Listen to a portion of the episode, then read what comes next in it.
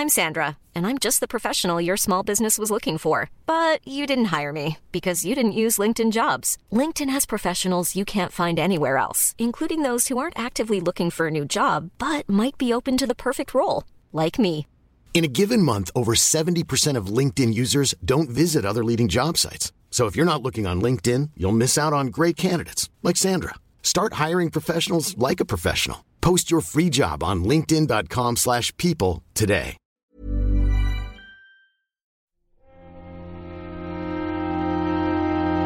Muy buenas a todos, soy Alejandro Pascual y bienvenidos a el último nexo de la temporada. Un nexo que tampoco es que pretenda ser mucho más especial que el resto. Para mí todos mis pequeños hijos, estos pequeños episodios que me he marcado en este podcast, son especiales. Pero sí que me gustaría de alguna manera homenajearlos a todos ellos en este último programa. Todos los tipos diferentes de contenidos que hemos tenido a lo largo de esta primera temporada del Nexo pasarán por este capítulo final antes de que nos despidamos para un pequeño descanso en el verano. Así que podéis esperar un episodio bastante variado. Ya sabéis que no soy... eh, no estoy muy acostumbrado a hacer episodios muy variados, pero creo que venía bien para este final de temporada tener un capítulo un poco más extraordinario, un capítulo en el que se pudieran recoger todos estos valores que se han creado a lo largo de este podcast y espero que lo disfrutéis tanto como yo. He disfrutado tanto haciendo este episodio como toda la temporada.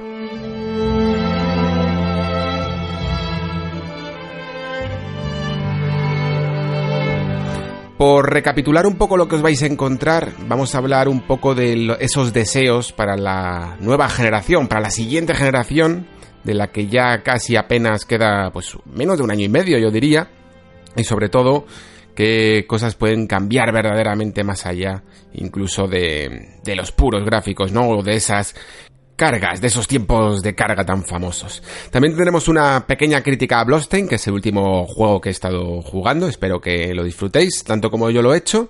Luego también tendremos un pequeño tema que ha surgido, que me ha surgido en base al último del villano, de los villanos y de los antagonistas en los videojuegos, y es que si recordáis hay un momento en el que os hablaba un poco de de Elden Ring, ¿no? Y del trabajo de Miyazaki con George R. R. Martin y sobre un poco si el jugador, el propio jugador, puede llegar a entorpecer la historia que nos quieren contar. Me gustaría profundizar un poco más en eso. Por último, eh, también sabéis que durante esta primera temporada han llegado aquí algunos invitados, como el bueno de Adrián y el bueno de Jorge.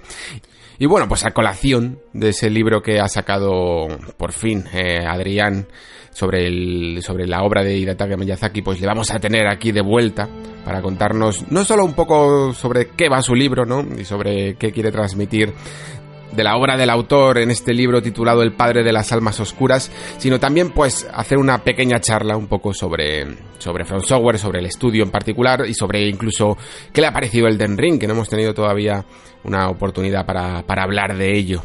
Eh, terminaremos evidentemente con vosotros, con los comentarios que me habéis hecho llegar a lo largo de este último programa y con eso pues daremos por concluida la primera temporada del Nexo. La verdad es que ha sido todo un torrente de, emociones, de, momentos. La verdad, los que he vivido haciendo este primer podcast, la verdad es que me, he sentido muy, muy arropado por todos vosotros. Eh, no sabía que el podcast iba a llegar incluso a funcionar tan bien con un formato tan distinto. Y aunque como os he avanzado alguna vez, seguro que va a haber más programas a lo largo de este verano, porque seguro que me apetecerá hablar de alguna noticia que salga o de algún juego que salga. Creo que es buen momento para descansar un poco. Yo también estoy empezando a ver un poco menos de actividad que últimamente.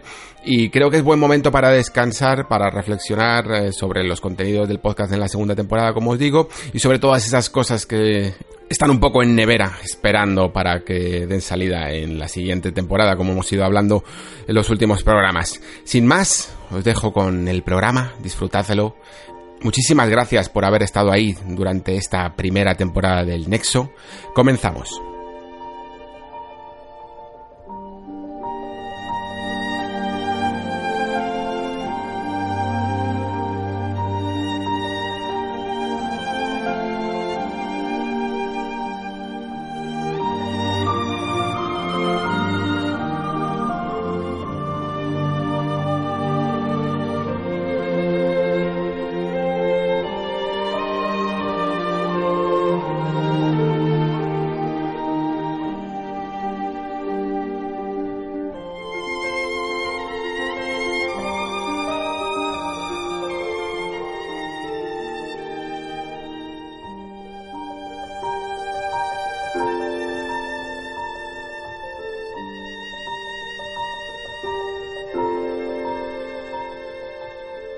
La nueva generación parece que está cada vez más cerca. Es que de todo lo que se habla parece que lo que más nos interesa ya es tener nuevos datos sobre ella. De hecho, por fin estamos en ese momento en el que las compañías empiezan un poco, poco a poco, la verdad, pero cada vez más hablando de, de, estas nuevas consolas. Ha habido un poco de todo, ya incluso polémicas, porque por supuesto parece que la guerra de las consolas no nos va a abandonar eh, lamentablemente, pero sí que es cierto que, que, se notan las expectativas, se nota la ilusión siempre que hay una nueva generación y eso siempre, siempre es bonito.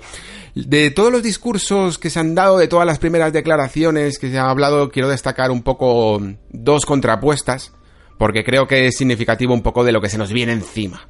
Por un lado tenemos el, la clásica declaración de, de third party grande, como por ejemplo puede ser Ubisoft, que lo ha hecho, eh, y no es la única, sobre la emoción que sienten con la nueva generación, las posibilidades que se le abren, ¿no? A la hora de poder hacer nuevas experiencias, nuevos videojuegos, nuevas ideas. Es un poco el discurso que se da siempre, Ubisoft ya lo hizo el año pasado, me acuerdo perfectamente que a finales de generación estaban ya diciendo que tenían muchas ideas que no podían cumplir, ¿no? Que no podían realizar con el hardware que se tenía en, en su momento y que estaban deseando que aparecieran ya, sobre todo tras una generación que la verdad es que fue más larga, ya sabéis, con todo lo de la crisis y tal, llegó a durar 10 años para poder hacer algunas de estas ideas. Echando la vista atrás, la verdad, es que quizá la cartera de Ubisoft, eh, quitando algunas algunas cosas en particular, eh, ha seguido bastante el mismo ritmo que, se vio en, en, la anterior generación a esta. Es decir, eh, muchos mejores gráficos, por supuesto, todo más bonito, todo con más color, pero la verdad es que pocas ideas nuevas. Y esto me hace pensar en las otras declaraciones que ha hecho Platinum Games al respecto de la nueva generación. En concreto las hacía Tsushinawa, que además es uno de los miembros más destacados de todo Platinum Games, y las hacía al respecto de tanto de PlayStation 5 como Xbox Scarlet, diciendo que las nuevas consolas en sí mismas están bien, no le parecen mal, pero que estoy seguro de que ahora todo irá más rápido, que todo se verá mejor y que incluso puede que desarrollar para ella sea más fácil e incluya menos tiempos de carga, todo eso será bueno para el consumidor, claro, pero francamente es más de lo mismo en comparación con anteriores generaciones. Nada rompedor o súper innovador, si me lo preguntas. El hardware de los videojuegos solía tratar de ser un chip que hiciera cosas de las que un PC no era capaz. Ahora miras las entrañas de las máquinas y se limitan a coger cosas que ya existen y aplicarlas a sí mismo. Y yo cuando leí esta, estas declaraciones, la verdad es que quizá con un análisis un poco más profundo, pues hubieras podido ver casi una melancolía, ¿no? De cualquier tiempo pasado fue mejor. En el sentido de que quizás sí, antes evidentemente las consolas eran un hardware mucho más dedicado, que quería hacer cosas muy, mucho más específicas de lo que podía hacer un PC. Eh, me acuerdo perfectamente de ese, ese momento en el que eh, por ejemplo, Carmack eh, consiguió emular el scroll lateral en un juego 2D para, para, copiar radicalmente el scroll de Super Mario de NES. Y esos eran momentos en los que los PCs no eran máquinas para poder jugar y las consolas sí. Entonces tenían un poco ese cierto halo de magia. Pero lo que saqué en su momento de la declaración y en el parte mm, creo que también se dice además explícitamente es ese más de lo mismo, ¿no? Esa referencia que sí, que el hardware va a ser mejor, que vamos a tener gráficos 4K, que probablemente tengamos incluso juegos con una mayor tasa de frames y por supuesto gráficos más bonitos, pero que no es más que eso, que parece que las generaciones, y yo no creo que aquí mm, eh, Inaba esté echando de menos algo que exista, sino que básicamente las generaciones ya no pueden ofrecer otra cosa que más gráficos. No hay un cambio radical como pudo suponer cierto paso al formato CD o cierto paso del 2D al 3D, esas clásicas, esa edad de oro en la que los cambios generacionales significaban realmente un cambio radical a la hora de hacer videojuegos, creo que ha pasado a mejor vida.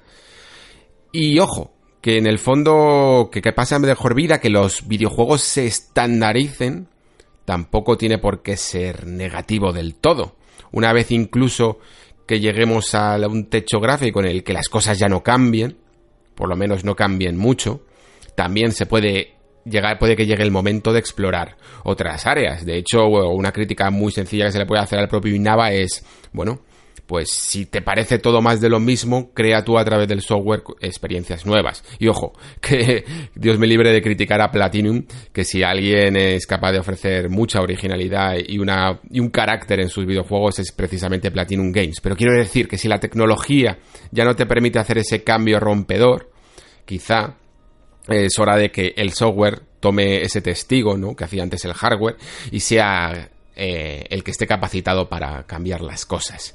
Y de hecho en este cambio de cosas creo que al videojuego se le ha atribuido muchas veces algunos méritos que todavía no están del todo pulidos. Eh, por ejemplo, en todo esto que hablamos siempre de la madurez del videojuego, ya sabéis que aquí muchas veces nos gusta un poco reflexionar sobre hasta qué punto puede llegar el videojuego a expresar eh, emociones a través de mecánicas, sobre todo sobre todo a través de aprovechar un poco los propios recursos del medio. Sabéis que siempre hago una, una crítica un poco implícita hacia ello, ¿no? Que incluso en el programa anterior, hablando de grandes villanos, como podían llegar a ser, o grandes antagonistas, eh, como podían ser los mencionados en The Last of Us, en, en Final Fantasy VII, en Metal Gear, en Red Dead Redemption 2, os comentaba muchas veces que se usaban técnicas propias de otros medios, de la literatura o del cine, para crear esas emociones y para crear esos arcos de desarrollo de personajes y que muchas veces se dejaba las propias herramientas del medio, ¿no? Por el camino. Y yo creo que para que la madurez del videojuego sea total, tenemos que conseguir aplicar esas reglas, esas verdaderas reglas, que son únicas y que no se puede, que, es que por únicas significa que son irreplicables fuera del medio, al, futuro de, al futuro del videojuego para poder hablar verdaderamente de madurez. Es decir, que The Last of Us yo creo que es un gran juego, Red Dead Redemption 2, y precisamente creo que la gran diferencia entre la historia que nos puede crear The Last of Us o Red Dead Redemption 2 en videojuego y la del cine es únicamente la duración. Precisamente la historia de, de Last of Us o de Red Dead Redemption 2 creo que se vería bastante fácil de aplicar en sus mejores momentos a otro medio como es el cine, ¿no? Y, esa duración incluso de más que tiene un videojuego se puede suplir a través de ese nuevo lenguaje que ha encontrado el cine que es, eh, bueno, que no es que sea nuevo, que son las series, pero que está ahora tan de moda, ¿no? Entonces, creo que hemos visto más incluso madurez tanto de, no solo de narrativa, sino de mecánicas, también hablando de mecánicas, cuando me refiero a madurez, en muchos juegos independientes a lo largo de esta generación, que a lo largo de los diferentes AAA, que también los ha habido y que son en el fondo los que más nos marcan muchas veces, porque esos grandes valores de, de producción consiguen pues amplificar muchas veces tanto el alcance como la potencia del mensaje. Yo creo que es importante, por ende, que los AAA también tiren del carro no solo los juegos independientes. Los juegos independientes pueden lograr una pequeña idea y que esa idea resuene con muchos de nosotros, pero creo que los AAA tienen que ser más valientes de lo que han sido. Creo que últimamente se está viendo un poco más, pero creo que al final de la generación, contando un poco todos los juegos que han salido, creo que se podía haber hecho mejor. Aquí es donde entramos un poco en esa en ese balance, ¿no?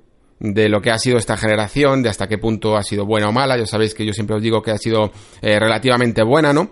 Pero sí que creo que quizá le ha faltado un poco más de garra y que la nueva generación se puede presentar mucho mejor en este aspecto. Es decir, eh, si la, la falta quizá de un poco más de competencia ha hecho que esta generación no haya dado todo lo que es posible dar de sí, ¿no? Y yo creo que la siguiente generación lo vamos a ver. Creo que, por ejemplo, los cambios que está haciendo Microsoft ya se están haciendo incluso antes de empezar, ya se están haciendo notar en lo que va a ser PlayStation 5, ¿no?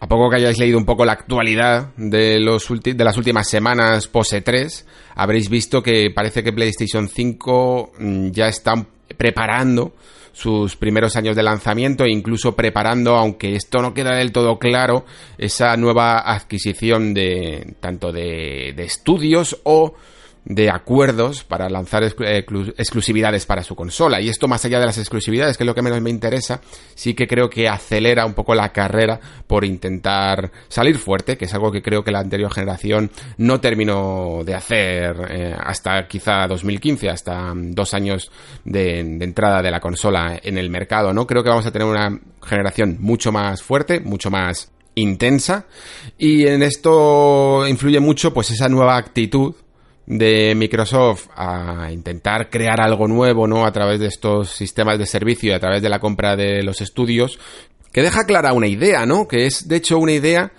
que están teniendo las dos compañías, aunque quizá en esto Sony de momento ha sido hasta más claro, que es el mensaje contrario al que se repetía ese TV, TV, Sports, Sports en, en la presentación de Microsoft, ¿no?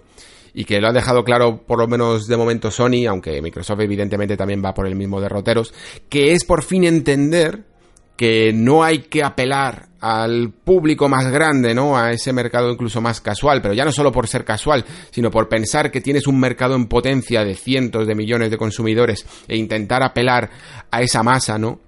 Y que parece que por fin se han dado cuenta de que, lo de que el futuro se basa en nichos. Esto es una cosa que yo repito mucho, que creo que vale para absolutamente todo lo que se haga a nivel de, de servicios en, en, la vida o de comunicación. Hay que apelar al nicho. De hecho, eh, me acuerdo perfectamente una conversación que tuve con mi novia que me decía que había ido un, un youtuber a darles una charla, un youtuber de, de más de dos millones de, de, suscriptores, ¿no? Creo que era un, de, de cosas deportivas y tal. Y decía que el truco en, estos tiempos que corren en los que hay tanta competencia de información y, por la atención de, del espectador o del jugador o de lo que sean en, cada campo, lo más importante de todo es centrarse en el nicho, en, en una cosa súper concreta y que es ahí realmente donde va a resonar con, con, la gente que te escucha, ¿no? Y yo creo que por fin parece que las consolas han entendido que son consolas, parece que es algo que sí, que, que, es evidente, pero que se había olvidado un poco. Querían llegar a intentar apelar, como digo, a una masa mucho más grande de una, de una audiencia. Y por fin han entendido que con esta misma palabra, hablando incluso de nichos, que es una consola de, que es una consola de videojuegos y que apela a un público hardcore. También se ha dicho la palabra hardcore que en el fondo, ¿os acordáis de ese momento cuando estaban las rencillas entre hardcore y casual? Eh, que últimamente se intentan evitar esas palabras, pero es que en el fondo yo creo que, que aunque, bueno, sí, la, la, la, palabra casual es un poco fea, eh, se, aludiendo directamente al jugador un poco más ocasional y la palabra hardcore también puede llegar a ser un poco fea, pero es que nos define a la perfección, mucho más que estas que se que o las que se han visto sustituidas como gamer o true gamer, ¿no? Que que un verdadero jugador y que parece que divide a los que a los que son buenos y los que no, a los que valen y los que no, como si estuviéramos repartiendo carné. En el fondo, la gente que siente pasión por por este por este medio, por esta industria, es un jugador hardcore, es un jugador extremo, sí, un jugador pasional y es el núcleo central es un poco lo que significa la palabra hardcore, el núcleo duro, ¿no? De, de lo que viene a ser un, un medio. En este caso los videojuegos. Por eso yo en el fondo sigo casi utilizando la palabra hardcore y me alegra que lo entiendan, me alegra que vean que el núcleo de sus consolas es ese jugador entusiasta que es capaz de, gastar eh, dinero cada mes a un precio de juego completo y luego estar revisando ofertas y ofertas y jugando mucho más incluso que ese jugador al que tienes que atraer a través de modelos de negocio innovadores, gratuitos y que poco a poco les animes a gastar, ¿no? El jugador pasional no tiene ningún problema a la hora de gastar el dinero, porque no, le, no tiene ningún problema en gastar dinero en lo que le gusta. Eh, creo que también una de las cosas que pueden llegar a ser clave en el, en el desarrollo de la nueva generación es que el juego independiente yo creo que va a poder vivir una nueva vida. Creo que esta generación no, no, es que haya terminado de explotar, porque creo que todavía tiene ese recorrido extra, ¿no? Y es que vamos a ver verdaderas obras de arte en este sentido. Tanto creo que se van a especializar lo que le, le llaman, por ejemplo, los amigos androides el triple I, ¿no? Que, que yo casi lo atribuyo al doble A, al antiguo doble A, a esa producción media que ya requiere de una cierta de un cierto presupuesto, ¿no? Y que se fue perdiendo en pos de, de una generación en la que hemos tenido superproducciones, ¿no? Grandes superproducciones o directamente juegos independientes, eh, casi de garaje. Creo que esa barrera que se ha trazado un poco en esta generación se va a volver a diluir porque principalmente las herramientas y yo creo que también todo este fenómeno de compartición de assets y de venta incluso de por intermediarios de materiales para la elaboración de un videojuego se va a hacer cada vez más, más famosa, va a haber un poco más colaboraciones a grandes escalas. Y vamos a poder llegar a tener juegos que recuperen un poco esa esencia a medio camino, que a veces incluso es la más, la más bonita entre una superproducción y un juego independiente. Principalmente, a mí me recuerda, por ejemplo, a, sellos como Miramax o, o Fox Searchlight, me parece que era la productora de cine, que suelen hacer como películas un poco con alma independiente, ¿no? Pero sin que ello signifique no tener apenas presupuesto para ello. Entonces, creo que vamos a poder llegar a ver una gran cantidad de juegos tipo Hellblade, de, este tipo de estudios que sin necesidad de haber sido adquiridos, eh, aunque se los van a repartir, se los van a querer rifar entre algunas grandes compañías, grandes estudios que tengan una gran creatividad y a la vez sean capaces de, bueno, pues de transmitir muchas veces lo que alguna gran superproducción tiene un poco de miedo a hacer. Y de hecho, de miedo también quiero hablar. Porque antes hablaba de Ubisoft y es quizá un buen representativo de, de esto que quiero comentar. Eh, me acuerdo siempre de, de, este nuevo Watch Dogs Legion que se ha anunciado en L3 y que parece que va a repetir un poco la misma cantinela que tiene Ubisoft cada vez que se acerca peligrosamente a inspirarse en la vida real para hacer algún videojuego, que es que coge todas esas inspiraciones, ¿no? De, de los problemas en los que estamos sumergidos un poco como, como civilización, como sociedad, y temas políticos, temas de, de rabiosa actualidad, los quiere incluir dentro de ese videojuego, quizá porque apelar a ese atractivo que tiene ¿no? la política últimamente en nuestras vidas, pero sin embargo luego siempre se niega a, a llegar a, a, la meta en estas, en estas cosas, ¿no? Lo que siempre digo, de de, verdaderamente comprometerse en los mensajes que dice. Que a mí, el mensaje después, el que sea, me da absolutamente igual. Pero sí que creo que si quieres verdaderamente decir algo, en, estos tiempos tienes que tener una voz verdaderamente auténtica y no simplemente intentar captar la esencia del espíritu de tu tiempo, pero no mojarse después, de no intentar realmente después crear un discurso alrededor de ella, transmitir un mensaje, tener algo que decir. Me parece que Ubisoft en eso al final tiene mucho miedo, y ese miedo lo he visto reflejado en muchas de las producciones de la última generación, en todo tipo de cosas. En este caso lo, me refería más a un argumento de, en un simbólico, no en un mensaje, en una narrativa, pero también lo he visto en mecánicas, a la hora de apelar al jugador por determinados aspectos, también por, por mecánicas de juego tradicionales, por eh, esos tipos de coleccionables que hacen aumentar la proporción de logros que pones en tu juego y la tasa y por supuesto la duración del mismo. Y todas esas cosas que hemos creado un poco el inconsciente colectivo del jugador que un juego tiene que tener, que tiene que ser grande, que tiene que durar mucho, que tiene que tener una buena, como digo, desglose de, de logros o de trofeos para cumplir, un montón de actividades extra, eh, un montón de contenido que muchas veces en el fondo eh, no sirve para nada ni está aportando valor de calidad a tu obra, ¿no? Y que sin embargo parece que son líneas rojas que no se pueden traspasar. Creo que es hora de que los juegos en este, en este campo sean mucho más personales, realmente cumplan con la visión del autor y hagan lo que quieran hacer independientemente de lo que pida la gente. Creo esto es algo que, se repite mucho, ¿no? No hacer tanto caso en una época que es en la que más conectado está el consumidor con el creador. Creo que lo más transgresor que puedes hacer es no hacer caso a tu consumidor, ¿no? Por mucho que te que, esté demandando de ti ciertas cosas, creo que puede llegar a entorpecer la propia visión del autor y hacer una obra mucho más pequeña y que en el fondo incluso va a ser más irrelevante con el paso del tiempo. Creo que, por ejemplo, en estos tiempos un poco convulsos, en los que incluso todo se embadurna de corrección política, y esto es así, hay muchas compañías que sin necesidad de llegar a tener un departamento ético como ha hecho Square Enix, ¿no? Pero sí que tienen mucho respeto, ¿no? Eh, analizan muy bien qué van a decir por temor a la crítica. Y eso crea una cierta autocensura, ¿no? Antes de que te censure la gente, que puede pasar o no, ya te autocensuras tú mismo.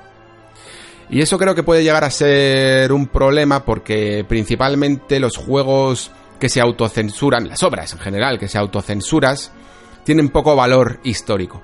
Tienen poco valor a lo largo del tiempo porque cuando el mundo y la historia da bandazos, eh, va de aquí para allá, mm, con, tendencias de todo, sociales, políticas, eh, de todo tipo. Y cuando ese momento pasa, y, a lo mejor esta etapa que tenemos ahora, en la que se mira todo con lupa, pues se acabe y vuelva un poco otra etapa más libertina, casi por decirlo así, todas estas obras que se han autocensurado van a tener muy poco valor.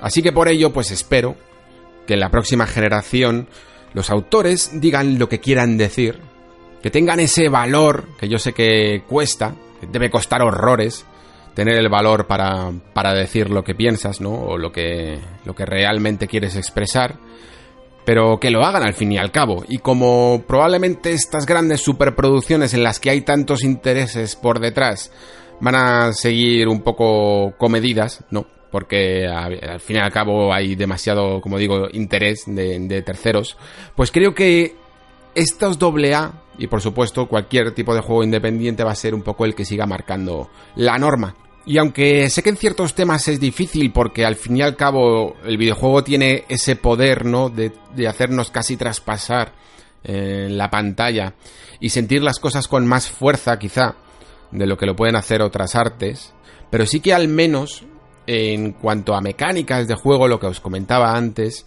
la visión del autor sí que sea mucho menos alterada y más genuina de lo que ha sido hasta ahora.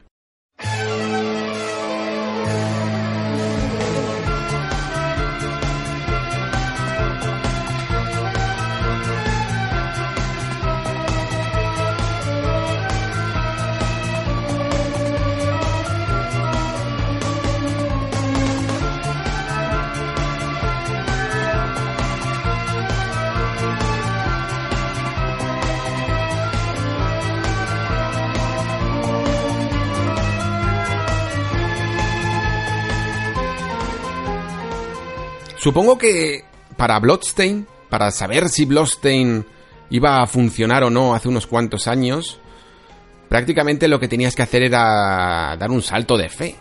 Principalmente porque el juego ha salido cuando ya hemos visto un poco todo el torrente de juegos de Kickstarter pasar ante nuestros ojos. Evidentemente siempre hay algún resquicio de que, que sigue a día de hoy, pero en general podemos decir que esa época, esa moda del Kickstarter ya casi pasó y hemos recogido un poco lo sembrado. En algunos casos para bien y en algunos casos para mal. Pero en cuanto a los grandes autores de que querían un poco recuperar, rescatar del pasado esas obras que ya nos hacían, pues bien porque la empresa de turno había decidido pasar a otras cosas, como puede llegar a ser el caso de de Tim Schafer con aventuras gráficas o incluso el caso de muchos de los creadores de Sierra que también pusieron en su, en su Kickstarter ese rescate a la aventura gráfica tradicional. También estaba el bono de Igarashi con los clásicos Castlevania una vez que Konami pues ya no es que solo pasara otra cosa sino que casi se desentendió de mucho de su pasado. El caso es que bueno, casi todos los grandes autores que decidieron rescatar una de estas experiencias y de hecho se vendían un poco así. Mm, no lo olvidemos. El, bueno de Tim Schafer a la hora de hacer Broken Age, antes de saber ese nombre de Broken Age, puso literalmente en su página de Kickstarter crear una aventura gráfica de corte clásico, una Classic Adventure Game. Y lo cierto es que muchos de los que pagamos en su momento un poco viendo esa oportunidad de rescatar obras del pasado, mm, quizá por ciegos un poco de nostalgia, eh, no, no sé si es el mejor término para denominarlo, pues lo que queríamos precisamente era eso que nos vendían, ¿no? Esa experiencia clásica, esa experiencia que nos retornara al pasado. Y yo por lo menos con el tema de Kickstarter, eh, llegué incluso ya cuando apareció Bloodstained a no pagarlo, por mucho que me interesara. Principalmente porque ya me habían hecho un, poco de daño. Y de hecho, Team Safer fue uno de los primeros en hacerlo. Porque para mí Broken Age en absoluto tenía nada que ver con, con lo que prometió, con esa aventura gráfica tradicional. No hacía falta utilizar el motor Scum incluso para, para hacerlo, pero sí que tenía lo que, lo que fuera, lo que surgiera de ahí, tenía que conseguir ese toque clásico, ¿no? Ese, esa esencia de lo que eran las aventuras que creó en su momento en los 90, cuando lanzó Day of the Tentacle o Green Fandango, por ejemplo, que son unas de, las, de sus más conocidas obras. Y el resultado final con Broken Age mm, no me gustó, la verdad. Eh, independientemente de lo que puedas pensar de él como juego, como aventura, eh, no creo que fuera un rescate del pasado, sino casi una especie de evolución de lo que podría ser una aventura gráfica de, point and click, que era quizá lo que más rescataba en los tiempos que corren. Y con esto me, ocurrió lo mismo con, con, otros de los grandes creadores de Sierra de, su momento, como por ejemplo fue Jen Jensen, que quien me conozca un poco sabe que Gabriel Knight es una de mis aventuras gráficas favoritas, y lo que se esperaba con ese rescate, que podía incluso llegar a rescatar a la, a, la continuación con Gabriel Knight 4, y que terminó siendo ese Moebius eh, Emporios Rising, no llegó a ser en absoluto lo que estábamos acostumbrados a, ni a jugar ni a leer de la pluma de Jensen, la verdad. Y hay muchos otros fracasos, mucho más sonados incluso, dentro de, del Kickstarter, eh, como ese Mighty Number 9, y por ello podemos decir que si no tenías mucha fe en lo de Garasi tampoco pasaba nada, ¿no? Porque, porque lo raro es que saliera bien. Y sin embargo creo que Garasi ha sido uno de los más inteligentes a la hora de de construir este Bloodstain, principalmente porque ha hecho honor a lo que prometía. Fijaos qué cosa tan tonta, ¿no? Básicamente prometió hacer un Castlevania tradicional de corte muy parecido a lo que se hizo en Symphony of the Night y es precisamente lo que ha demostrado. Bloodstain no es que sea un calco, creo que eso de hecho es el gran tema de este videojuego, no es, no es un calco, pero tampoco ha perdido el espíritu en su esencia. Y creo que esto que digo de de saber combinar, reconciliar el pasado y sobre todo el recuerdo que teníamos del pasado, que esto es importante, esto de hecho creo que es vital, con el presente, es muy muy importante. Creo que a veces Bloodstained lo consigue muy bien y creo que hay veces que no lo consigue tan bien. Creo que incluso a veces podría llegar a, haber sido menos, menos tradicional de lo que ha llegado Y por lo menos voy a proponer algunas de las ideas en las que creo que el juego podría haberse beneficiado de un, de un desarrollo un poco más moderno. Em, creo que, de hecho, que Igarashi haya creado una experiencia tradicional es porque creo que es una persona que tiene un alto concepto del honor, como buen japonés que es, aunque no todos, y, y, se puede mirar a Inafune directamente a los ojos para ello. Pero creo que sí que tiene un alto concepto del honor y de que si él promete algo tiene que cumplirlo, ¿no? Y se ha tomado muy, muy, muy en serio este, este papel de, de, diseñador y de productor en Bloodstain para traer esta experiencia muy parecida a lo que era un Castlevania clásico. Hasta el punto incluso de crear un. de tener que remodelar todo el juego si hace falta, porque la gente había criticado los gráficos, ¿no? El, diseño en general. Y la verdad es que si comparas cómo eran esas primeras versiones de Bloodstain con lo que es ahora, hay una diferencia muy sustancial y que denota un compromiso serio ¿eh? con, con esto. Y aún así, y aún así, supongo que la producción ya no solo propia de lo que haya conseguido por Kickstarter, que ahora mismo no recuerdo cuántos millones había conseguido, pero que evidentemente muchas veces no son suficientes, se tuvo que incluso que, aliar ¿no? con 505 para, para la propia distribución eh, y, producción de este Bloodstain. Muchas veces cuando estás creando un juego, aunque parezca un diseño tan sencillo como un Castlevania, en el poco que metas, que te metas en, en el 3D, eh, es difícil que todo tenga ese nivel de producción como cuando hay verdadero dinero detrás, ¿no? Y por eso digo que a veces he encontrado en Bloodstain una extraña mezcla entre un soberbio diseño y un diseño amateur, o cosas amateur. Se nota sobre todo, yo diría, en, la elección de colores, que muchas veces no parecen terminar de complementarse, algunas decisiones de iluminación que, que inciden demasiado en algunas zonas y otras las dejan eh, de un color radicalmente distinto. El propio diseño de los personajes, eh, aunque creo que en el juego casan bien y yo no he tenido tanto problema en ello, creo que a la hora de hacerles ciertos primeros planos o al menos planos un poco hasta debajo de la cintura, eh, no quedan tan bien, no casan tan bien en pantalla. De hecho, con, el buen arte que tiene el videojuego, incluso se puede llegar a ver en la portada o en algunos diseños 2D. Yo la verdad es que no habría tenido miedo a utilizar el 2D, que yo creo que de alguna manera en algún momento eh, Igarashi se propuso a él mismo no utilizar el 2D en absoluto, como si tuviera un poco de, de ganas de demostrar que podía hacer algo tan en 3D, ¿no? Que no quería refugiarse en, los maravillosos diseños 2D, tanto de pixel art como de diseño gráfico que, hizo en sus anteriores trabajos de Castlevania. Y yo creo, sin embargo, que una mezcla de los dos eh, habría estado muy bien, por lo menos para esas conversaciones en primer plano, creo que haber contado con una pluma que tuviera dibujado esos diseños de los personajes principales en 2D hubiera quedado casi como una novela visual, por decirlo así. Eh, habría quedado mucho mejor que algunos de los diseños que vemos en el producto final, porque si bien el de Miriam, que es la protagonista, está bastante bien trabajado y sí que es verdad que ayuda a reflejar esos cambios en la personalización que se puede hacer al personaje. Hay otros personajes como, bueno, cualquier NPC realmente que aparece en pantalla, que es que de verdad que me parece que no, que no está a la, a la, calidad que el resto de la obra, la verdad.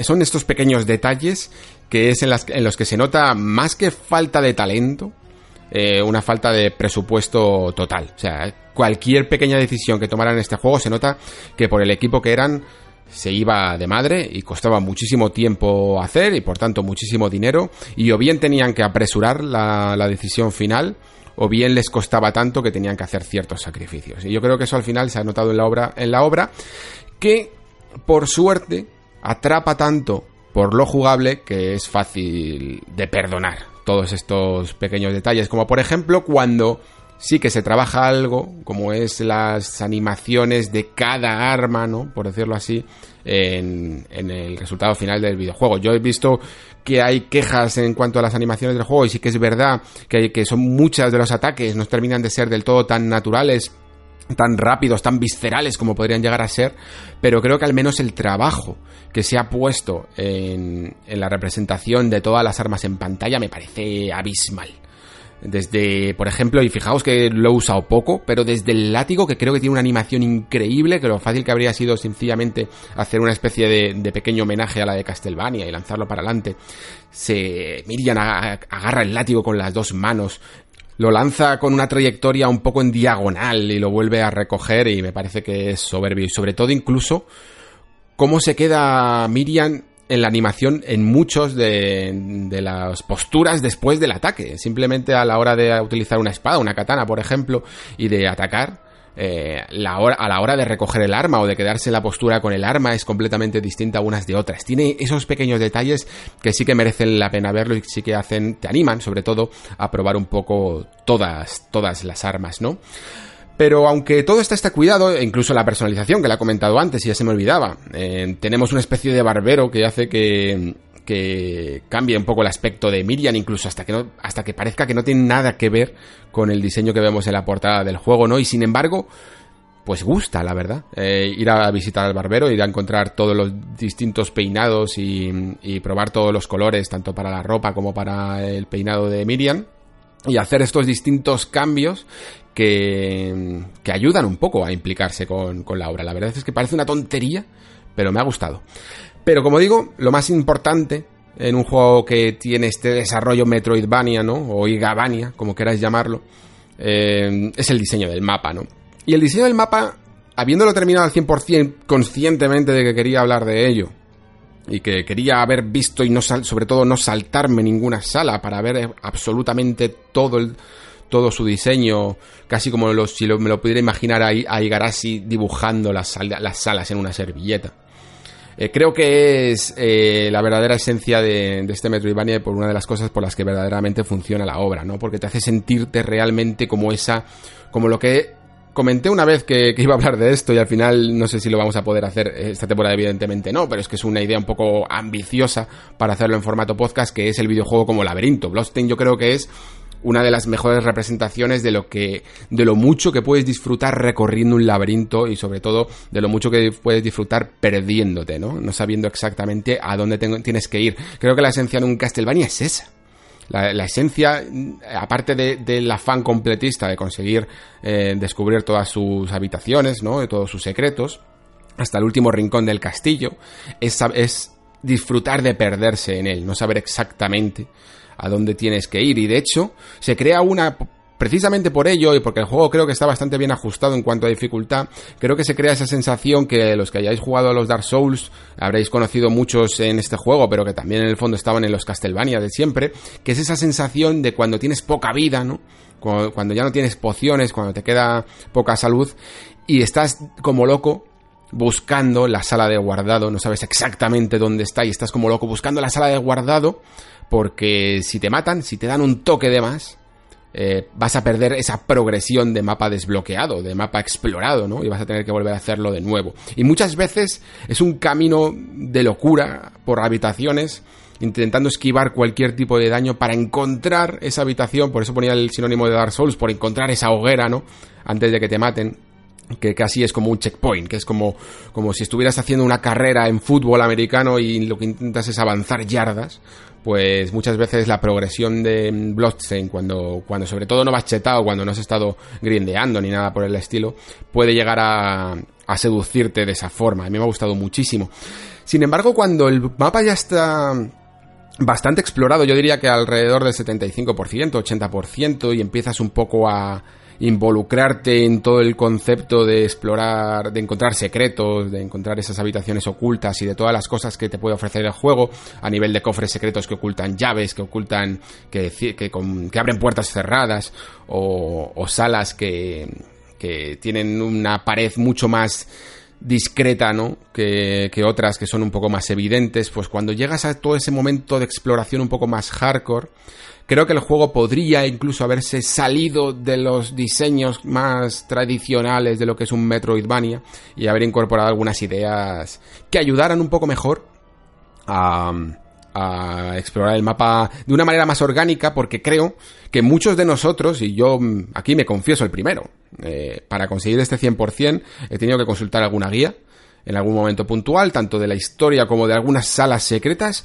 porque el diseño era tan clásico, tan tradicional, de no dar ni una, de una pequeña pista de cómo, de cómo acceder ahí, que, que era realmente complicado. Y creo que esas pequeñas pistas se podían haber conseguido con dos factores que el juego en el fondo incorpora, pero que creo que podría haberlo hecho mejor, que son eh, todo el sistema de crafteo que tiene el juego, y las misiones secundarias. Las misiones secundarias básicamente se reducen a un personaje, que bueno, dos, pero uno casi es nominal, ahora lo cuento. Un personaje que te va diciendo que mates enemigos, como si fuera una misión clásica del WoW de matar cochinos, eh, de, matar cierto determinado número de demonios o de, o de enemigos que hay por el, por el mapa. Y una vez que lo consigues, vuelves a ella y te da, te da un objeto, te da dinero, te da lo que sea, ¿no? Y eso es como 15 misiones, 20, 30 misiones, no me acuerdo cuántas eran, un, porrón. Y son todas iguales y todas igual de aburridas.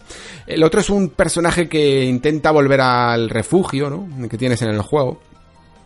Y te lo vas encontrando por distintas zonas, te va pidiendo un, un objeto en particular y tiene que y al final nunca consigue llegar a casa, ¿no? le das una transpiedra de esta, que es una, una, un objeto que sirve para volver a casa y el tipo tiene que pensar en casa, pero nunca piensa en casa, se le cruza otro pensamiento y le tienes que ir buscando por todo el mapa. Pues bueno, pues eso está bien, pero creo que se podría haber conseguido misiones un poco más guiadas, más centradas ya no solo en conseguir experiencia extra o armas nuevas, que estaría también bien, pero sobre todo creo que se podría haber conseguido para guiar al jugador a lograr explorar el 100% del mapeado. Creo que el juego de esa manera sutil, de una manera secundaria, por misiones secundarias, te podría ayudar de una manera mucho más explícita a explorarlo que sencillamente golpeando todas las paredes ir recorriendo una y otra vez todas las salas si no quieres mirar una guía. Creo que habría conseguido mucho mejor ese resultado. Sí que es verdad que para la historia principal te dan unas pistas que ya bien podrían quedar registradas en un diario o algo, porque muchas veces estás un poco más a, lo que a otras cosas y no y no estás leyendo mucho lo que te están comentando, porque además es que el juego tiene una traducción nefasta y eh, a veces te puedes llegar a perder alguna pista crucial para conseguir el final bueno, el final secreto que es el bueno, básicamente, porque el final eh, mm, que puede llegar antes es el más apresurado quizá de todos los Castlevania, no está tan trabajado incluso y evidentemente queda muchos, quedan muchas partes del castillo por recorrer cuando puedes acceder a él. Decía que una de esas maneras, creo, de haber recorrido de una manera más orgánica el castillo hasta el 100% habrían sido las misiones secundarias, habría sido una forma de renovar, ¿no? Y de traer eh, la esencia de un Nigabania, si queréis lo llamamos mejor así que Metroidvania, eh, a la actualidad, incluso respetando evidentemente todos los códigos y toda la tradición de, la, de la saga Castlevania. Y la otra es el crafteo, el propio crafteo sí que está metido en el juego, pero llega un punto en el que te puedes llegar a incluso a desentender o, eh, o, de alguna manera las opciones son tan automáticas a la hora de crear, de saber qué puedes crear y qué no, tanto en recetas de comida como en armas, eh, armaduras y todo, todo tipo de cosas que puedes hacer. Y es sobre todo tan opcional que prácticamente es un paso por el que vas al taller, miras a ver qué puedes hacer, mira si te sirve en ese momento, pero en ningún momento te seduce para ir más allá, ¿no? Y creo que si el juego hubiera incluso medido en algunas partes más su dificultad a la hora de de bueno, de habernos puesto un desafío en algún enemigo un poco más complicado o habernos pedido algo específico para poder desbloquear una sala o todo incluso una parte del, mapa, pues nos habría ayudado mucho más a, a mejorar tanto armas como equipamiento. Yo, por ejemplo, que iba con un personaje, a mí en estos juegos sobre todo lo que más me flipa es ir con DPS, con un personaje que ataque a toda pastilla. De hecho, hay un arma que me pareció al principio que estaba chetadísima, no me acuerdo el nombre, pero lo que hace es una especie de estela azul, una especie de destello de, de un arma blandiendo una espada tan rápido que no que casi ni se ve y que ni siquiera tiene animación de lo rápido que va, que me pareció que estaba realmente chetado. Luego me pasé también a las dagas, que me parecieron muy buenas cuando ya necesitaba cambiar un poco de arma. Eh, mucho más que las armas lentas, ¿no? Y por ejemplo, no conseguí ni siquiera la última daga de todas porque me pedía un objeto, no me acuerdo muy bien cuál era.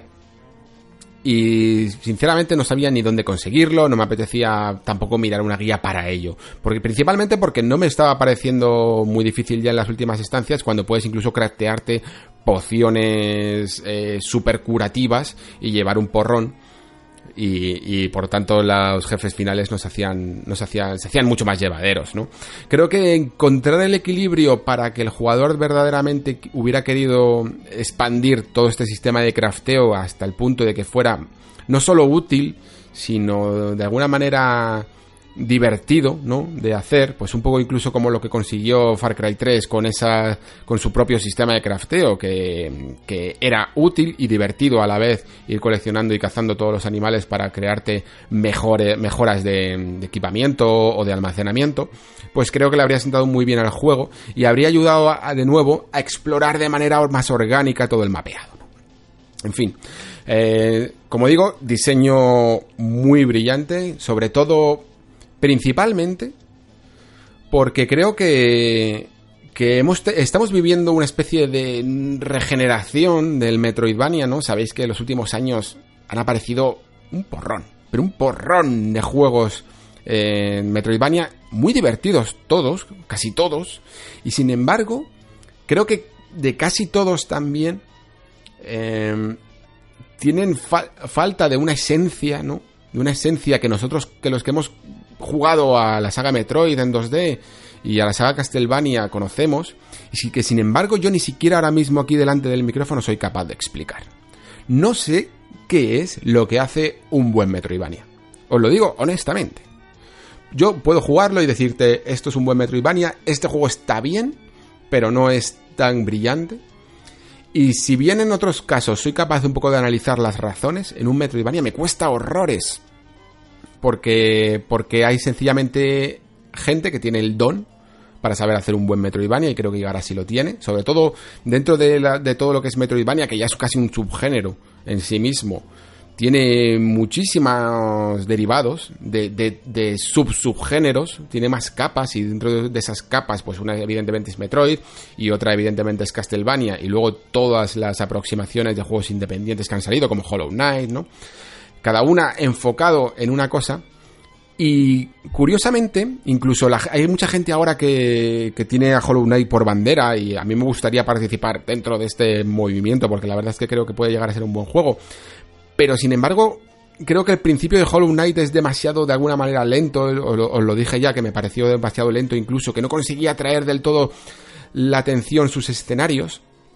Y con Bloodstained es que no he tenido ningún problema en seguir adelante en ningún momento, prácticamente.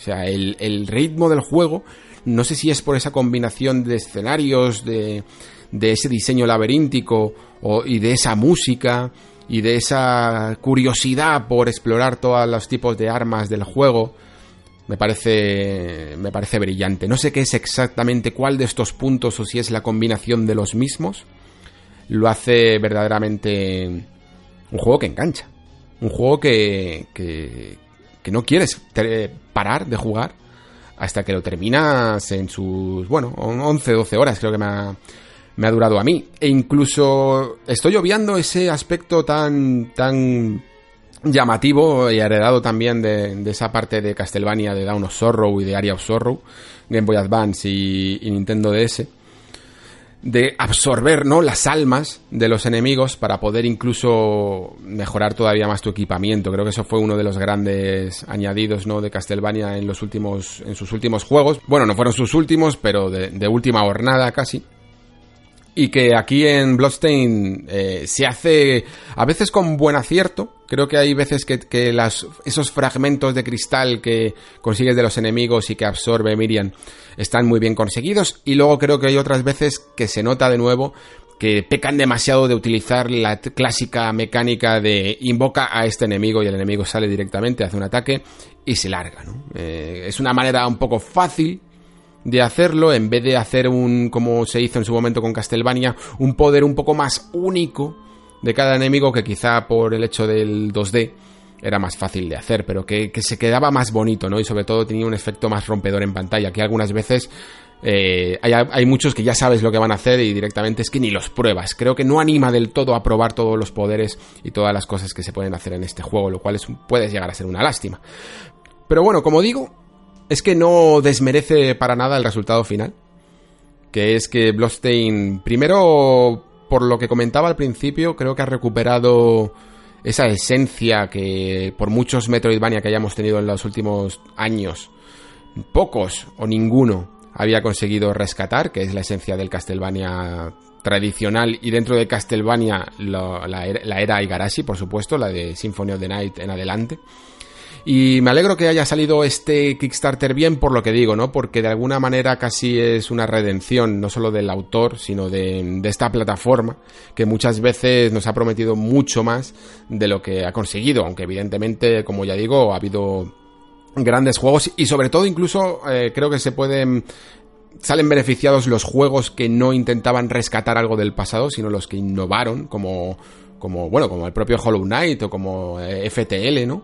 Que fueron grandes ideas que salieron de Kickstarter, mucho más que aquellos que intentaron rescatar, aquellos que intentaron reconciliar el pasado con el presente.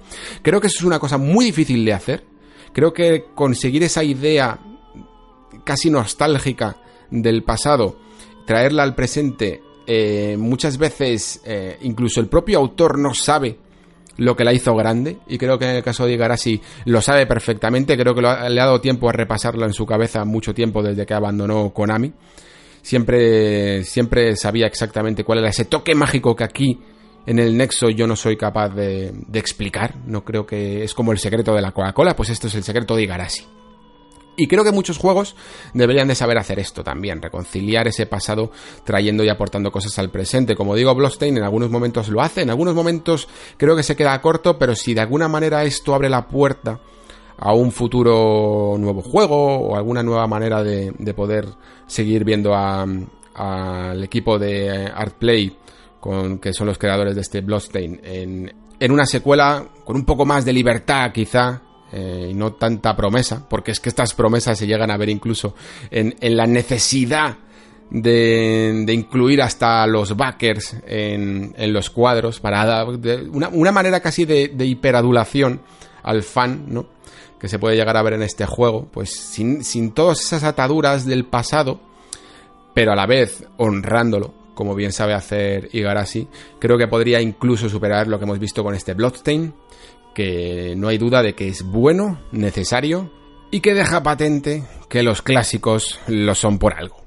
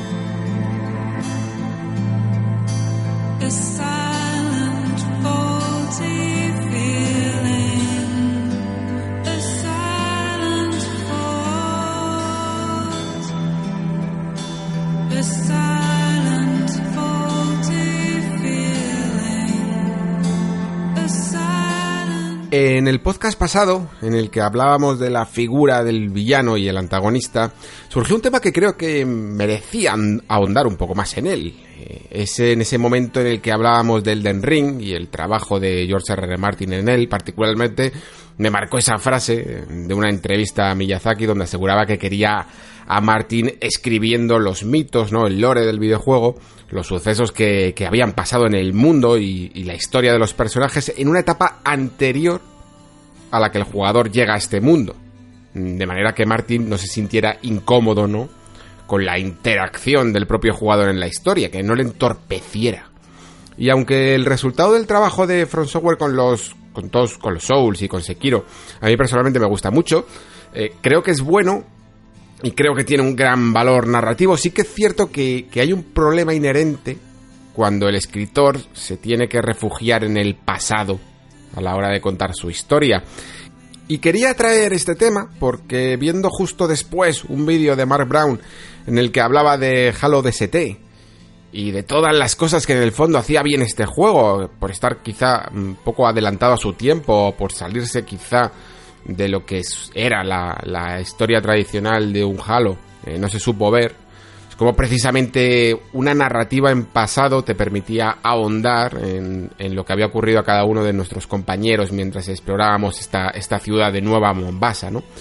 Pues me pregunto es precisamente eso, hasta qué punto el narrador se siente incómodo con que el jugador eh, tenga que interpretar su obra o tenga que, participar y tenga poder de decisión en ella. Que se tiene incluso que refugiar en una línea temporal pasada que el, el propio protagonista no es capaz de alterar. Y es algo mm, hasta cierto punto comprensible porque si aceptamos los métodos eh, heredados del cine o de la literatura para contar una historia, lo más lógico es que tengamos nuestro final perfecto en la cabeza, ¿no? Una forma en la que tiene que ocurrir todo lo que queremos contar y dar la libertad al jugador para poder alterarla, para poder romperla o incluso empeorarla, pues tiene que dar miedo. En Breath of the Wild, por ejemplo, la historia mm, no, puede que no sea quizá la más importante. Eh, veremos si en su secuela esto se arregla un poco más, pero sí que se recurre también a ese flashback para desarrollar la historia de los campeones, ¿no? Pero aunque muchos grandes juegos utilicen la narrativa en pasado para adentrarnos en sus mundos, ¿no debería precisamente la interacción del jugador ser el motor principal de, del cambio y del progreso de nuestra historia? Si aceptamos esto, sin embargo, surgen otros problemas. La narrativa necesita de cierto ritmo, de que las cosas fluyan para generar emociones, ¿no? Sin embargo, el jugador pues tiene esa capacidad de romper el ritmo, como decíamos antes, pues yéndose a realizar, yo que sé, cualquier tipo de misión secundaria o simplemente eh, paseando por los escenarios, observando todo lo que se encuentra a su paso y el tiempo no avanza. Son estos momentos en los que se rompe un poco la coherencia narrativa, ¿no? Eh, los que nos podemos llegar a preguntar que si tan urgente es la misión de encontrar a Ciri en The Witcher 3, qué leches estamos haciendo compitiendo en carreras de caballo o en peleas de puñetazos, ¿no? Si habéis leído, de hecho, las novelas de Sapkowski, por lo general, pues cuando el brujo tiene un objetivo no acepta ningún otro contrato, se centra en una sola historia, que ya es bastante. No va por ahí con un diario de misiones. Y como este ejemplo, mm, habréis visto, yo sé, cientos de memes de juegos en los que hay que salvar al mundo a contrarreloj, pero estamos divirtiéndonos haciendo cualquier otra cosa, ¿no? La misión suicida de Mass Effect 2, la galaxia en juego, y Separ bailando en la discoteca. Todas estas cosas mm, las aceptamos por la capacidad que tenemos de sustraer el contenido más, mm, digamos, banal de la obra y de alguna forma generar un montaje en nuestra cabeza que resulte algo más coherente. Casi como si jugásemos a dos juegos a la vez, ¿no? Uno en el que, mm, eh, por ejemplo, en The Witcher 3, Geralt está completamente enfocado en la misión principal y otro en el que no hay prisa, como si fuesen hechos que pasaron antes de esa misión de rescatar a Ciri, en el que puede pues vivir su vida tranquila de brujo, o bueno, tranquila por decirlo de alguna manera, y conocer a la gente más pintoresca, involucrarse en rencillas políticas o aceptar eh, los eh, famosos contratos de brujo. Por seguir un poco con la analogía de The Witcher 3, eh, es como si a la vez nos dieran los dos primeros volúmenes de la saga literaria, los que lo hayáis leído, que son como historias sueltas, y luego además nos dieran a la vez la misión principal, que serían el resto de, los volúmenes hasta el séptimo. Eh, este es el poder que tiene el videojuego. Ser tan amplio en ocasiones que forma un microcosmos de historias. Y aunque es una fórmula perfectamente válida, la que utilizan estos juegos, creo que en el futuro vamos a ver otras que nos van a romper los pilares de lo que entendemos por narrativa en los videojuegos. Y en parte creo que las misiones secundarias creo que son la clave, pueden llegar a ser la clave de todo esto. Al menos en el que cada vez más abundante género este del mundo abierto que tenemos. Luego si acaso hablamos un poco más de los juegos lineales, pero de momento vamos a centrarnos en los abiertos. Por poner un ejemplo, pues dejadme explicaros cómo es a día de hoy en mi cabeza Death Stranding, ¿vale? Ese misterio que es Death Stranding. Eh, luego el juego, eh, por supuesto, mm, será como deba ser, ¿vale? No quiero evidentemente juzgarlo por mis expectativas, pero digamos que esta es la fórmula eh, que me ha hecho reflexionar lo siguiente. Para mí en Death Stranding, un poco quizá a lo brizo de Wild, con esa misión de sencilla de enfréntate a Ganon, para mí en Death Stranding solo vamos a tener un objetivo, también sencillo, y este objetivo es ir de A a B. Punto. No hay más. Ir de A a B. Lo que en cualquier juego se considera básicamente un mero trámite, aquí yo creo que va a ser el principio y el fin. Mm, cero misiones secundarias, ningún apartado para llevar un registro de misiones. Ahora bien, ir de A a B no va a ser cosa sencilla, ¿no? Eh, en, en ir de A a B, además, Kojima se va a permitir contarte lo que te quiere contar eh, a través de su historia, todo lo que hemos visto con los personajes y, el tema de la reconexión. Y además haciendo un uso completamente, mm, vamos, completo, quiero decir, del lenguaje cinematográfico para ello. En el que en el fondo la acción del jugador casi hasta le sobra, ¿no? Ya sabemos cómo es Kojima. Kojima te mete una cinemática y ahí no implica ninguna actividad por parte del jugador. Solo necesita que avances por ese camino. Pero a la vez yendo de A a B, te van a suceder un montón de cosas. Podrás ir bien preparado, por ejemplo, con tu mochila esta que vemos, eh, intentarás cruzar un río y perderás la mitad de tus recursos en el camino. Y tendrás que improvisar.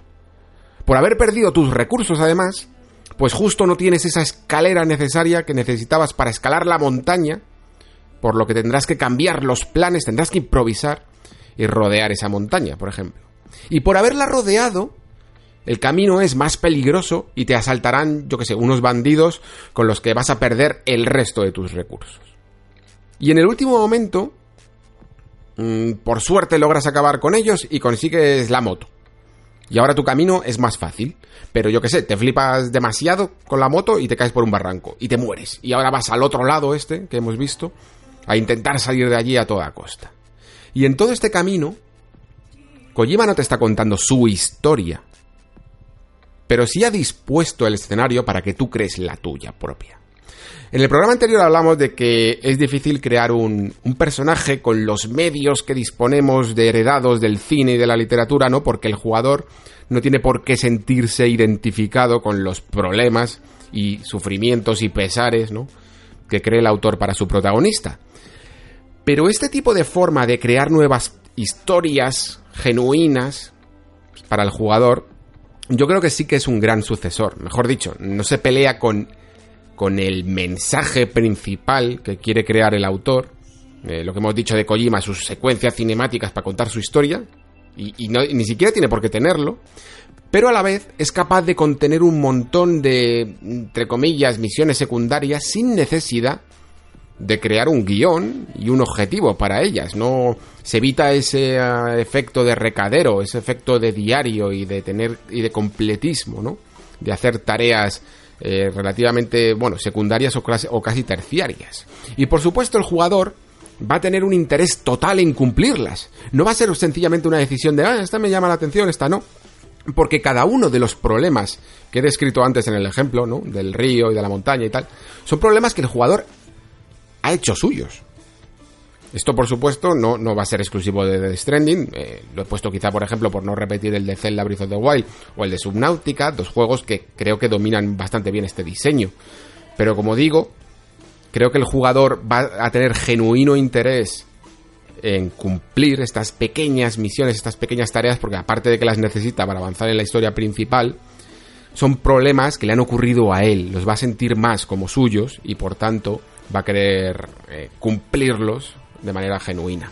Así que tenemos aquí una forma de que los mundos abiertos logren la participación en la historia del jugador, poniendo a flor de piel sus propias emociones a la hora de enfrentarse a, como digo, a circunstancias que le han ocurrido a él, que ha generado él mismo, es decir, el juego no es culpable de que tú no tuvieras la escalera adecuada para ascender la montaña, la perdiste tú por, por intentar cruzar eh, el río de manera demasiado atrevida, ¿no? Y ese es tu problema, ahora te las tienes que apañar. Vale, queda entonces claro que esta forma de afrontar la narrativa puede ser una, un, una forma alternativa eh, bastante buena para los mundos abiertos, pero ¿qué ocurre con los juegos lineales, como hemos dicho antes? ¿Qué ocurre en el fondo con esas experiencias que dependen únicamente de un camino algo más dirigido por el autor? Y ojo, dentro de incluso de esta linealidad también podemos meter a juegos como el citado antes Mass Effect 2, porque aunque estemos hablando de decisiones que afectan a la trama, digamos que el diseño sigue siendo bastante lineal, no es como un sandbox, un mundo abierto, ¿no? Todo el mundo va a pasar por los mismos sitios a la vez. Y creo precisamente que estas decisiones que siempre nos han dejado tomar en estos juegos pueden ser un gran aliado, ¿no? A la hora de construir la historia, precisamente porque involucran al jugador, ¿verdad? Pero creo que hay muy pocos ejemplos que logran verdaderamente ir más allá, de dar simplemente una sensación de decisión al jugador. Ya sabéis esto de que se hablaba de, de The Walking Dead, de este jugador, eh, de, perdón, de este personaje recordará esto, ¿no? Que, que daba la sensación de que realmente nuestras decisiones impactaban en la historia, aunque eh, luego realmente era casi más una ilusión. Hace un tiempo recuerdo que leí en Gamasutra, de hecho, un artículo que hablaba también de Mass Effect, y comentaba que siempre parece haber un camino mm, de todos los que te ponen ante ti que está algo más trabajado que los demás, un, una manera de jugar, ¿no? Que parece un poco más trabajada y que es la tradicional. Es decir, en Mass Effect, por ejemplo, tú, tú eres Separ, el, el, héroe o heroína de la galaxia, y aunque se te dé la opción de, bueno, de alternar un poco esta personalidad que tiene entre el bien y el mal, de querer llevar un camino un poco más o menos heroico y con una, digamos, baja moral o alta moral, en el fondo muchas de las opciones que nos daban para ello no eran realmente eh, las negativas, no eran realmente convertirte en un verdadero villano, en un tirano, ¿no? Que ibas a, yo qué sé, a poner la galaxia en juego por tus decisiones. Era más una forma muy ligera de ser, bueno, grosero, borde, agresivo, violento quizá eh, con los demás. Pero luego en líneas generales digamos que tu tripulación casi seguía haciéndote caso, muy pocas veces generaba un verdadero conflicto o impacto en la aventura. Pero otro caso algo más distinto, y por seguir con Bioware, era Dragon Age Origins. Que aunque sí, a día de hoy eh, lo podemos considerar en algunas de sus opciones, pues muy hijo de su tiempo, ¿no? Como esa forma de conseguir ser más querido por tus compañeros haciéndole meros regalos. Pero en otras cosas, estaba realmente trabajada la forma en la que la historia se amoldaba a las decisiones del jugador. Recuerdo de hecho dos casos que me gustaron particularmente porque creo que lograban, dentro de sus limitaciones, que el jugador se sintiese verdaderamente partícipe de la obra. Una historia que, también en el fondo es lineal, aunque como digo, mm, da muchas opciones de diálogo a lo largo de la misma. Eh, la primera es la que el propio nombre alude del juego, Origins, el origen de tu personaje, que eran orígenes predefinidos, dependiendo un poco de la raza y de la situación social que escogieras en el mundo, pero creo que ayudaba mucho a sentirlo más tuyo, tanto el personaje como la visión del propio mundo. Si eras un alto noble caballero, por ejemplo, de alguna forma habías elegido ver el mundo a través de esos ojos, la forma de ver el mundo de Ferelden desde esa perspectiva, que digamos que te daba ese punto de partida para rolear bajo el prisma de un humano noble. Si elegías, por ejemplo, ser un elfo pobre, criado en las elferías, pues podías elegir ver el mundo también de esa forma, atendiendo a los problemas de clase, eh, solucionando las cosas de forma algo más agresiva, dado que te has criado sobreviviendo en las calles, ¿no? Digamos que ese origen aunque no te impedía elegir las respuestas que quisieras, y, eh, también es verdad que estaba prefijado, ¿no? es decir, lo único que BioWare hacía en el fondo era crear una ramificación para la introducción del juego. Pero si querías participar, si de verdad te implicabas con Dragon Age, te daba la oportunidad de rolear, de meterte verdaderamente en la piel de un personaje. Y creo que es esto, actuar, interpretar como jugador las decisiones de nuestro avatar, de una forma que rompa la barrera entre avatar y jugador, es decir, no simplemente conducir a un personaje, sino verdaderamente hacerlo tuyo, poseerlo, es lo que puede hacer eh, partícipe a, nosotros como jugadores de una narrativa lineal. Y Dragon Age, como decía, está lleno de estos ejemplos, mencionaba antes dos casos que me habían pasado a mí, el primero es este de los orígenes, y luego el otro es más un detallito, pero que recuerdo de verdad con inmenso cariño. Y es que al terminar la parte de la fortaleza roja, los que hayáis jugado, no recuerdo exactamente, bueno, no recuerdo exactamente qué ocurría ya, ¿vale? Pero recuerdo perfectamente que había que tomar una decisión, me parece que era algo así como el destino de un personaje o, de la ciudad, no sé si, si era condenarlo o liberarlo o algo así, tampoco igual. La cuestión es que yo me llevaba, pero fenomenal, con un personaje que se llamaba Alistair, eh, uno de, los personajes, además, que, eran más importantes, Alistair era mi colega, eh, lo conoces prácticamente desde el principio del juego, desde que os hacéis guardias grises, él, tiene además un rol, como digo, muy importante en la trama del juego, le debía tener pues como al dentro de esta gama de amistad como al 90, de 100 de amistad, y de repente, cuando tomé la decisión, él estaba súper en contra, pero muy, muy en contra. Y si mal no recuerdo, eh, que es como que el juego te permite debatir varias veces con él tu decisión, ¿no? Y en una de estas, la amistad, el grado de amistad me bajó, pero de un plumazo, pero como 40 o así, nuestra relación se quedó tocadísima. Y recuerdo perfectamente pararme sin saber qué contestar. Tenía ahí como cuatro frases puestas y os juro que me levanté de la silla. Eh, me fui incluso a, hacerme un café. E iba por el pasillo de mi casa murmurando, pero a este pavo, ¿qué le pasa? Pero, ¿cómo me hace esto?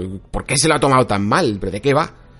Y en ese momento, independientemente de quién tuviera razón, porque luego también, evidentemente, está muy bien lo que hace Bioware, que te hace un poco debatir desde el punto de vista moral eh, la situación, ¿no?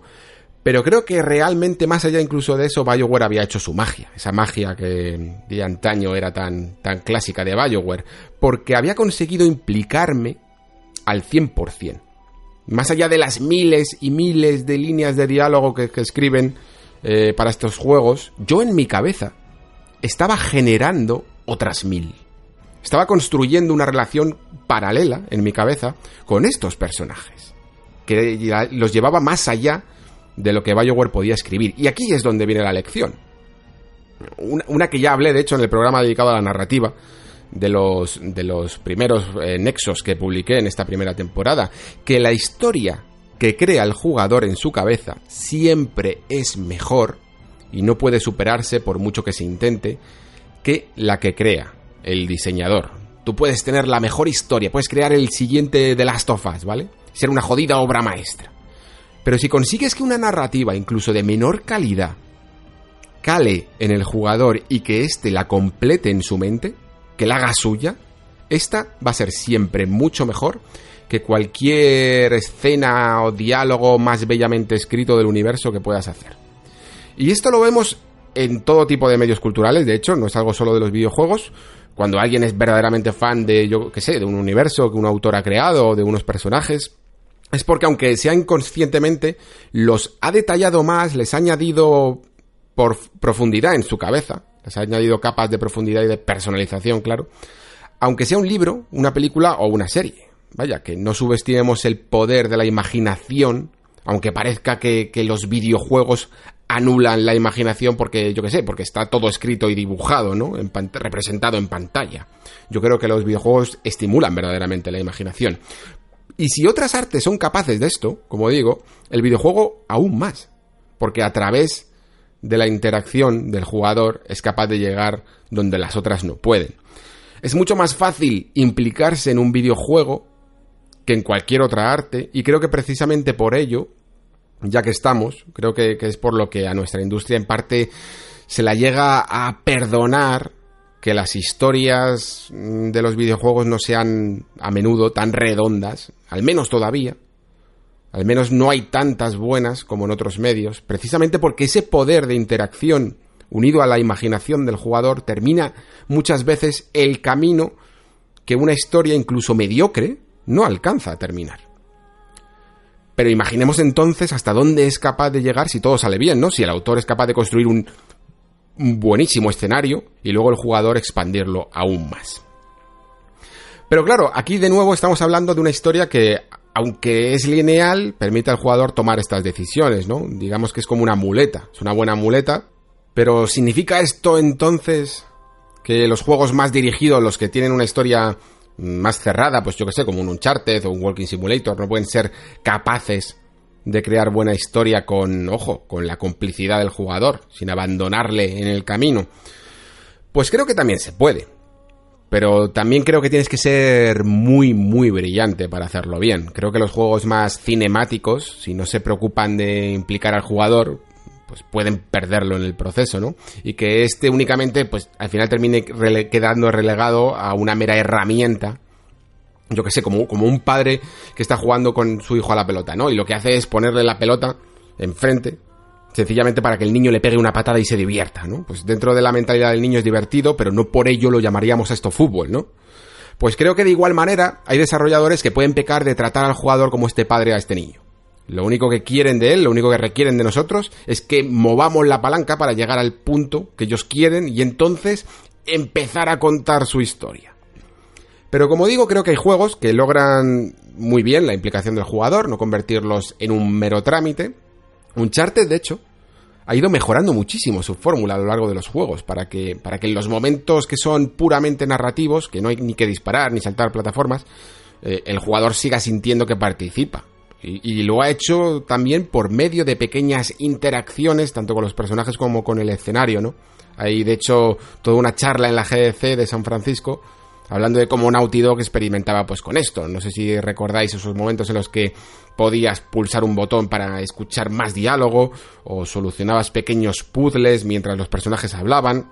La charla, por ejemplo, se ponía de, como ejemplo eh, de este momento que viajas en el elefante en un charter del legado perdido. Y si estás atento puedes pulsar un botón en el momento justo para conseguir una rama con frutos y alimentar al elefante. Son pequeños gestos pero que ayudan a que el jugador interprete y no solo esté viendo la escena, ¿no? Me gusta quizá más el ejemplo de Gone Home, donde la historia, incluso sucediendo en pasado, porque te hace partícipe de ella en presente, esto lo decía Mark Brown en este vídeo que mencionaba de Halo DST, pero Gone Home, además de conseguir contar lo que pasó, ¿no? En la casa, lo que pasó a los miembros de la familia, creo que involucra de una forma genial al jugador porque este se siente casi como un detective. Y si eres un detective normal, por decirlo así, descubrirás lo que ha ocurrido con la hermana de la protagonista, pero si eres un buen detective, el, juego te premia entendiendo perfectamente todo lo que ha ocurrido con toda la familia de, de la protagonista. De nuevo, como veis, es una forma de tratar tareas secundarias sin que el juego tenga que llamarlas así y ponértelas ahí en un, en un diario. Simplemente explorando la casa, descubriendo los documentos, leyéndolos atentamente, atando todo en tu cabeza, logras averiguar la verdad ¿no? de lo que ha ocurrido allí. Herstory, de hecho, otro, ejemplo magnífico, a través de secuencias inconexas, eh, es la tarea mental del jugador el ordenar bueno todas las piezas en su cabeza hasta dar con la información clave de qué ha ocurrido en la vida de esta mujer oyendo más allá a un nivel ya tan hardcore que, que, de hecho es muy difícil de seguir algunas veces pero por ello también recompensa mucho al jugador tenemos este Return of the Obra eh, donde la mitad de Lucas Pope, eh, ya lo, supongo que lo conoceréis más por Papers, Please, pero Obra Dinn es, un, es una gran obra. Eh, nunca mejor dicho, donde la mitad del juego sucede en la mente del jugador, precisamente, y en la capacidad que tienes de retener y cruzar la información y las pistas que el juego te ofrece. Y si nos tenemos que quedar con algo de todo esto, creo que sería con ese mensaje, ¿no? El de no perder al jugador en el camino. Y tampoco verlo como un obstáculo. Para terminar con esta sección, dejadme que os hable de, de una cosa que me ha ocurrido hace poco con un juego llamado Sea of Solitude. Eh, creo que todavía no ha salido, está por salir.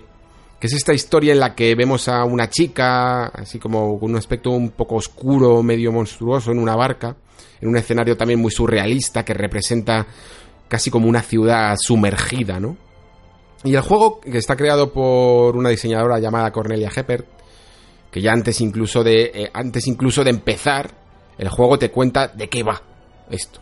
No te, no te oculta nada, te dice que, a través de un mensaje, vamos, en, blanco sobre negro, te dice que ha utilizado la experiencia que ha tenido con la soledad en su vida personal y con una ruptura sentimental dolorosa. Y, también las historias de conocidos, ¿no? Para crear este juego y quizá por ello, por, por desvelar las cartas eh, concretas del mensaje que quiere transmitir, pues eh, no he conseguido conectar con él. El juego de, de mí solo exigía que me moviese, que llegase a los puntos clave donde la autora me quería contar cómo se sentía o cómo se sintió, ¿no? Y lo hacía a veces de formas tan concretas, sin una capa algo más abstracta por debajo, que más sutil, que me costaba empatizar con algunos de sus problemas, porque en general debería de ser fácil eh, empatizar con un tema como puede ser la, soledad o, una ruptura, ¿no? Pero, pero a mí me costó porque eh, recurría a ejemplos tan concretos y que podías notar Mm, tanto que le había ocurrido a la, autora, ¿no? O algún conocido de la autora, que casi recorría el juego con una extraña sensación de boyerismo. Como de estar viendo por una mirilla y descubriendo de una forma muy, muy discreta, pero muy directa, los sentimientos más profundos de, alguien, ¿no? De, en este caso de la autora. Como si estuviera leyendo su diario secreto, más que estar eh, viviéndolo yo como jugador. Eh, experimentándolo, ¿no? En mi interior, a través del personaje de la protagonista que controlamos, que se llama Kai. Y creo que hay que tener cuidado con esto porque aunque Sea of Solitude mm, es un juego que puede resultar interesante, y de hecho está muy bien recreado, con algunos elementos que me han llamado poderosamente la atención, también creo que es un buen ejemplo de lo que decía antes, ¿no? De poner la pelota delante del niño para que le dé una patada, en vez de dejar que él la busque, ¿no? Y que cree su propio juego alrededor del hecho de dar una patada a una pelota. En vez de dejar al jugador experimentar esa soledad que quería transmitir, te da la mano o te la agarra y te lleva por su propia experiencia a toda costa. Mm, decía David Cage en esta charla que nos ha dejado el Game Lab eh, hace, hace ya poco que aunque no he podido asistir, de hecho agradezco mucho la suerte que he tenido de que me la hayan pasado en audio, eh, que está como muy interesado en este fenómeno surgido de los directos y con la posibilidad de jugar a un videojuego entre mucha gente. Se lo llama algo así como crowd play, no sé si es el término oficial, pero es un poco como lo llamaba. Y si, como hemos examinado en, este, en esta sección, es difícil implicar a un solo jugador, ¿no? En la propia trama, me cuesta incluso, me atemoriza un poco lo difícil que debe resultar hacerlo ante toda una audiencia que además no está prestando toda la atención y que por supuesto tiene, por ser una masa, mandar con, mensajes contradictorios muchas veces. Porque aunque es divertido ver jugar y participar en directos, que os aseguro que es increíblemente divertido, eh, creo que se crea un entorno genial, por lo, por lo menos por los que yo he podido hacer. También creo que a la hora de ciertas experiencias narrativas, como las que hace Cage, de hecho, crear un juego basado en el crowdplay, no sé hasta qué punto podría realmente intentar transmitir una historia y no caer en ser, yo que sé, un mero espectáculo. Pero sí que dijo una cosa que creo que es cierta, y es que los videojuegos están quizá demasiado basados, basados eh, todas las posibilidades interactivas que tienen en las respuestas físicas, y en concreto en la violencia, ¿no? En matar enemigos, eh, de cualquier manera, vaya, tanto, tanto que, que a lo mejor eh, hemos perdido un poco la perspectiva incluso de cómo crear mecánicas divertidas mm, para contar una historia de otras formas. Y es gracioso porque el siempre punzante Joseph Fares, que estaba ahí al lado, en esta mesa redonda, le contestaba, bueno, ¿y entonces cómo haces una escena de sexo que sea divertida de jugar? Y no creo que se estuviese refiriendo precisamente a un Quick Time Event, pero sí creo que tiene que haber un punto medio entre estas dos visiones. ¿no? Eh, Fares no metería nunca una escena de sexo porque a lo mejor no encuentra la manera de hacerlo divertido o mecánicamente interesante y Cage lo que haría es que te, te haría emular los movimientos, casi los movimientos pélvicos, ¿no? Con el stick. Tiene que haber una forma mm, de crear emociones a través de la interacción sin caer únicamente en lo físico de la violencia o en lo banal de un quick time event, ¿no? Y esto quizá por enlazar con esa primera sección del programa donde, donde hablábamos de los deseos para la nueva generación, es lo que realmente me motiva. Que cuando alcancemos cierto techo gráfico en el futuro, no quede otra por fin que tener que responder a estas preguntas.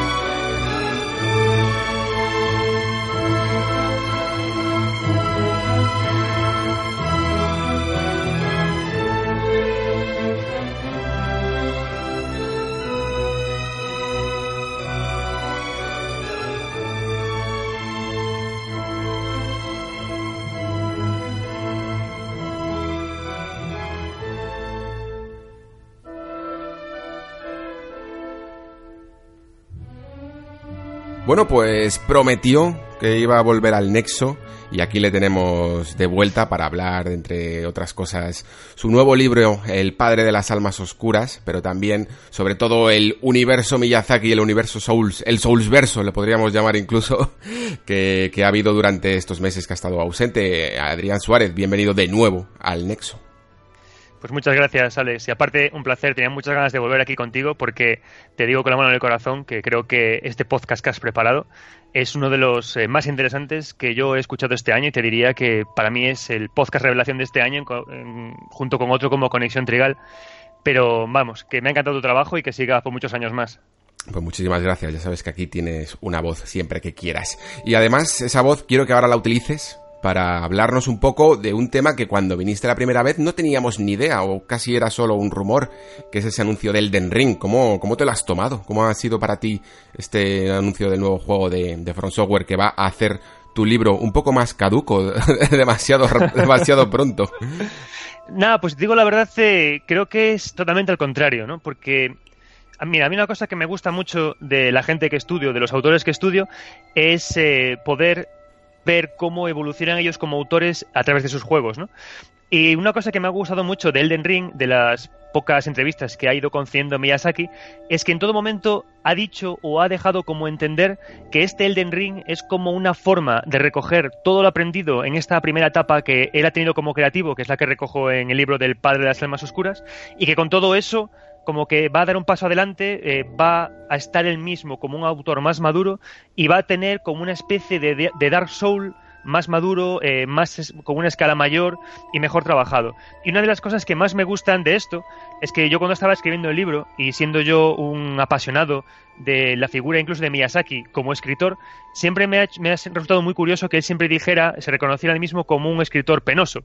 Él siempre ha dicho que eh, personajes como Joseph Bloodborne no supo darles el final que le gustaría.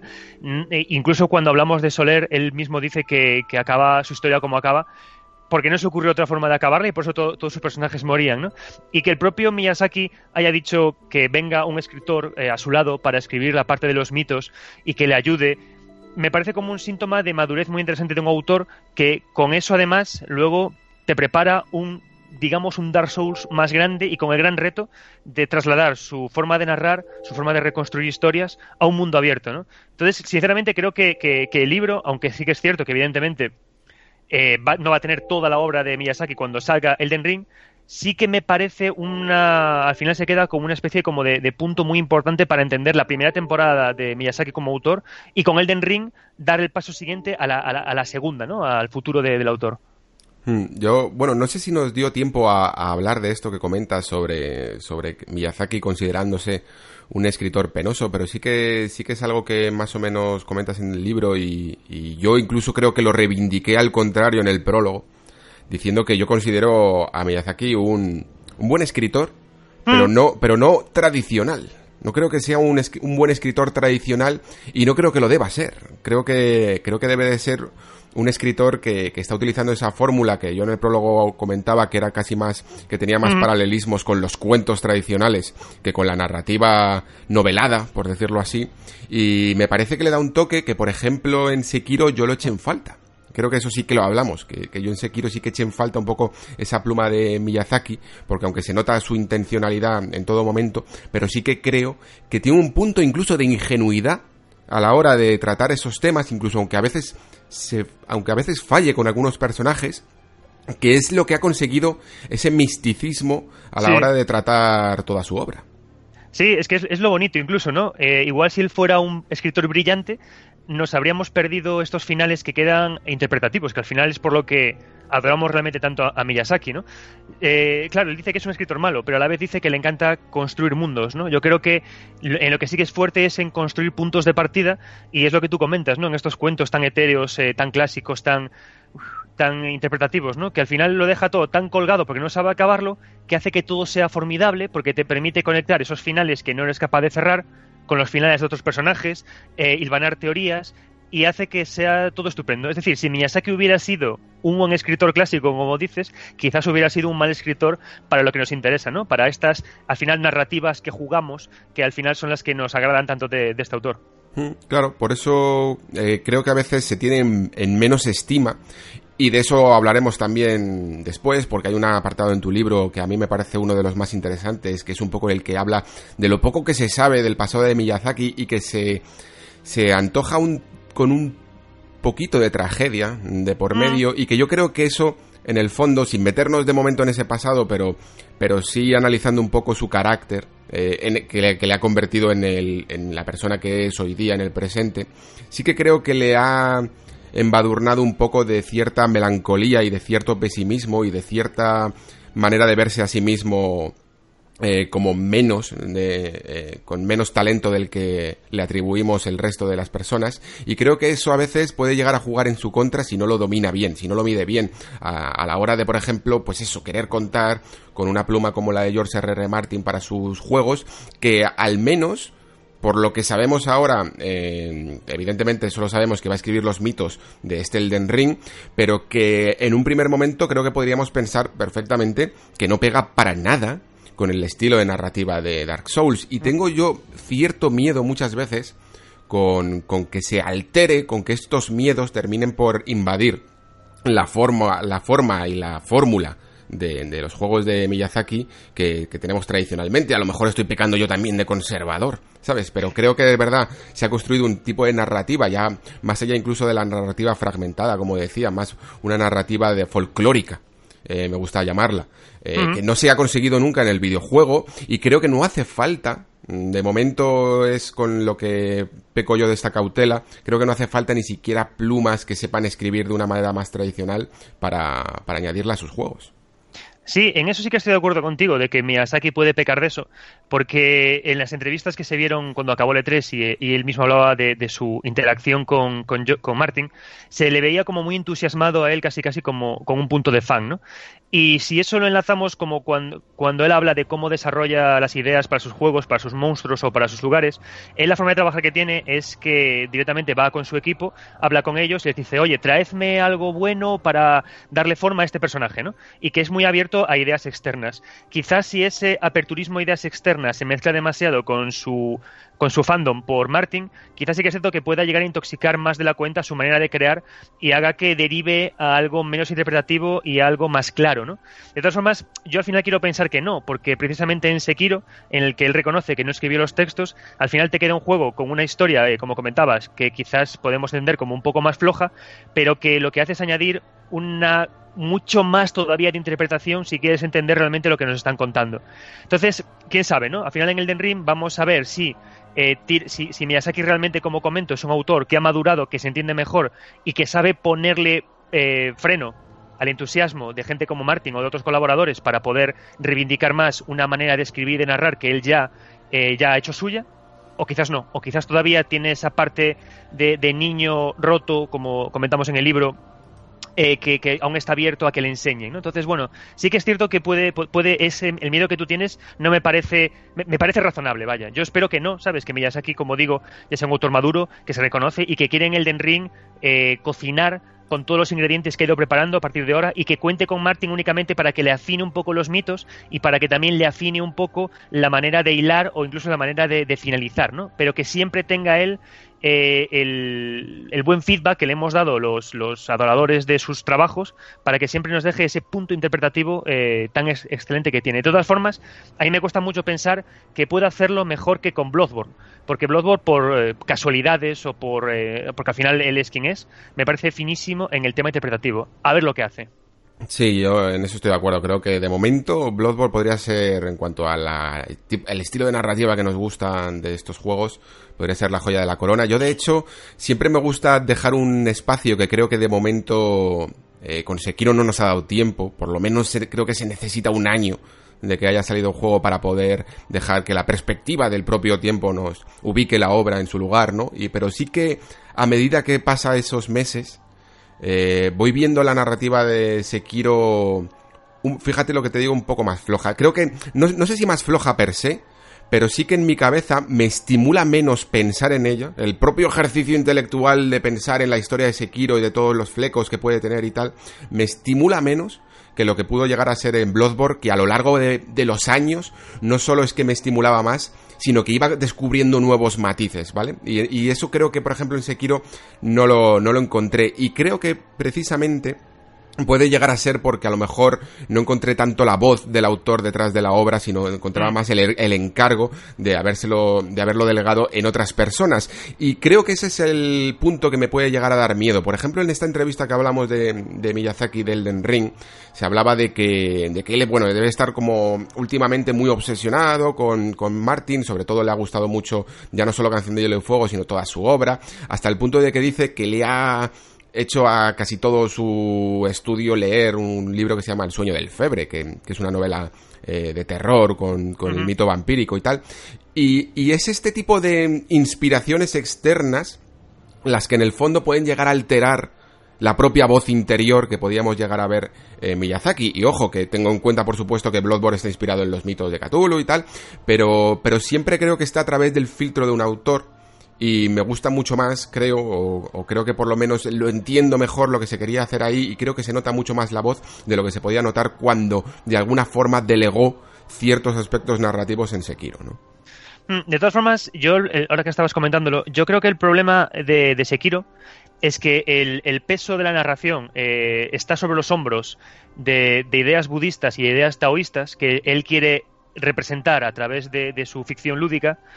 Y sin embargo, en juegos como Bloodborne o, como, como Dark Souls, el peso lo llevan personajes fuertes. Es decir, ¿por qué al final yo me obsesiono buscando lore o haciendo historias en Bloodborne? Porque personajes como Lady María son tremendamente potentes, ¿no? Entonces es imposible no obsesionarse con por qué estaba ahí cuando la encontramos. Y lo mismo pasa con Dark Souls. El encontrarse a Sif es una cosa súper potente que te lleva mucho a moverte a, investigar. Sin embargo, cuando hablamos de Sekiro, yo cuando hice la investigación de historia de Sekiro, de lore de Sekiro, eh, realmente me daba un poco igual realmente personajes como Tomoe o Takeru, que eran como los misteriosos, ¿no? Yo realmente al final lo que quería descifrar era eh, por qué la niña eh, y los monos estaban unidos en torno un espacio vacuo o por qué eh, había una carpa al lado de un dragón, al lado de un árbol, ¿no?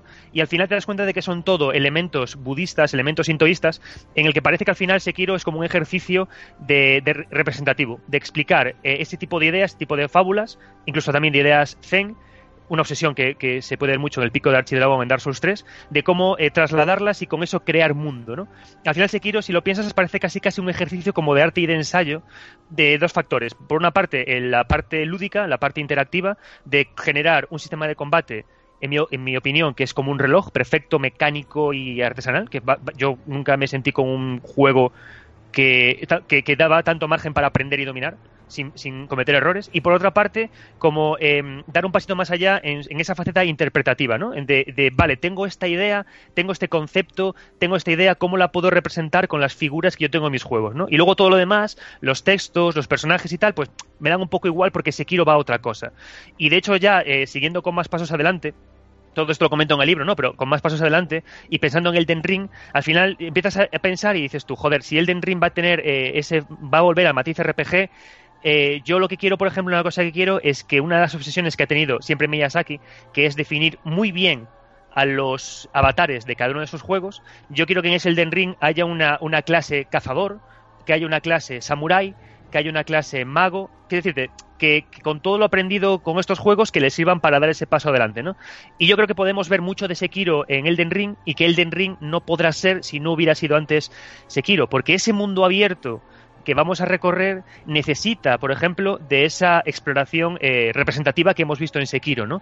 Porque si vamos a recorrer lugares desordenados, necesitamos que haya más potencia en esos escenarios para narrarnos cosas. E incluso necesitamos también cosas que sí que se ven en Sekiro, que es la evolución de las personas de ser humanos a ser hombre pez, a ser carpa, a ser dragón. Necesitamos ver también eso hilado en los escenarios. Entonces yo creo que se quiere que entenderlo ya como una obra de arte y ensayo, de prueba y error, como también lo es Derasiné, porque al final Derasiné es una es un ensayo para que de cosas que luego vimos en Sekiro, ¿no? Entonces Derasiné y Sekiro yo lo, yo lo veo como eso y espero que todo confluya en un Elden Ring que nos deje el culo torcidos. Sí, es, cierto que, que, quizá todos sus juegos nos cautivaban más por, como dices, por el arco de los personajes y que y Sekiro quizá es una obra creo que es quizá la más simbólica, ¿no? Hay poco simbolismo en el fondo, más allá de las inspiraciones de todo lo que puede tener la fantasía oscura de Dark Souls y, y, luego por su parte con, con Lovecraft la de Bloodborne, pero sí que es verdad que cuando yo estuve más o menos eh, estudiando, incluso todavía no he podido leer tu capítulo de Sekiro porque cuando me lo mandaste quedaba faltaba ese y, lo tengo por leer, pero sí que cuando estuve haciendo yo un poco mis pesquisas sobre, sobre qué podía llegar a significar Sekiro me di cuenta de exactamente eso, que, que el peso de, de la trama estaba mucho más en lo simbólico, de que representaba casi todos los sucesos de pasados del, del juego que en los propios personajes que en el fondo estaban un poco más Mm, teatralizados, serán más ciertas marionetas para llevarte de sitio a otro. de hecho, eh, una de las cosas que más me sorprendió, porque además cuando yo, vi, cuando yo viajé a Japón no me di cuenta de esto y no sé si existe, y de hecho me acuerdo que te lo pregunté, es que creo que en el juego hay una clara contraposición entre el budismo y el, y el, sintoísmo, hasta el punto de contraponerlos y de enfrentarlos como que de alguna manera eh, uno llegó de una manera artificial, ¿no? O invadió el país. Y hay bastantes pruebas de, ello, con todo lo de la llegada del dragón de Oriente y tal, o sea, del oeste y tal, de Corea. Y creo que, eh, vamos, eh, yo por lo menos por todo lo que estuve investigando, sí que se nota como una cierta inclinación de Miyazaki a que el budismo es el verdadero camino, ¿no? Hacia salirte de esa rueda de la reencarnación, que en el fondo aquí lo que se ve realmente ese poder que tenemos de, resurrección, se ve en el fondo como una maldición, como esa maldición budista de, de, continuar el camino de la vida y repetir y repetir, ¿no? Y lo importante es salirte de esa rueda, ¿no? Eh, y eso era el camino del budismo mucho más que el dejarte llevar, digamos, por los dioses de las cosas, que podría llegar a ser, o, los dioses eh, de, que, que habitan en todos los en todos los seres que, narra el, sintoísmo, ¿no? Y a mí esa, esa especie de contraposición me pareció curiosa porque realmente, por lo menos por lo que yo vi ah, en Japón cuando viajé, lo llevan bastante bien los japoneses, ¿sabes? O sea, mm. realmente eh, han conseguido de alguna manera armonizar dos filosofías muy distintas entre sí eh, y de que de alguna manera se respetan la una a la otra.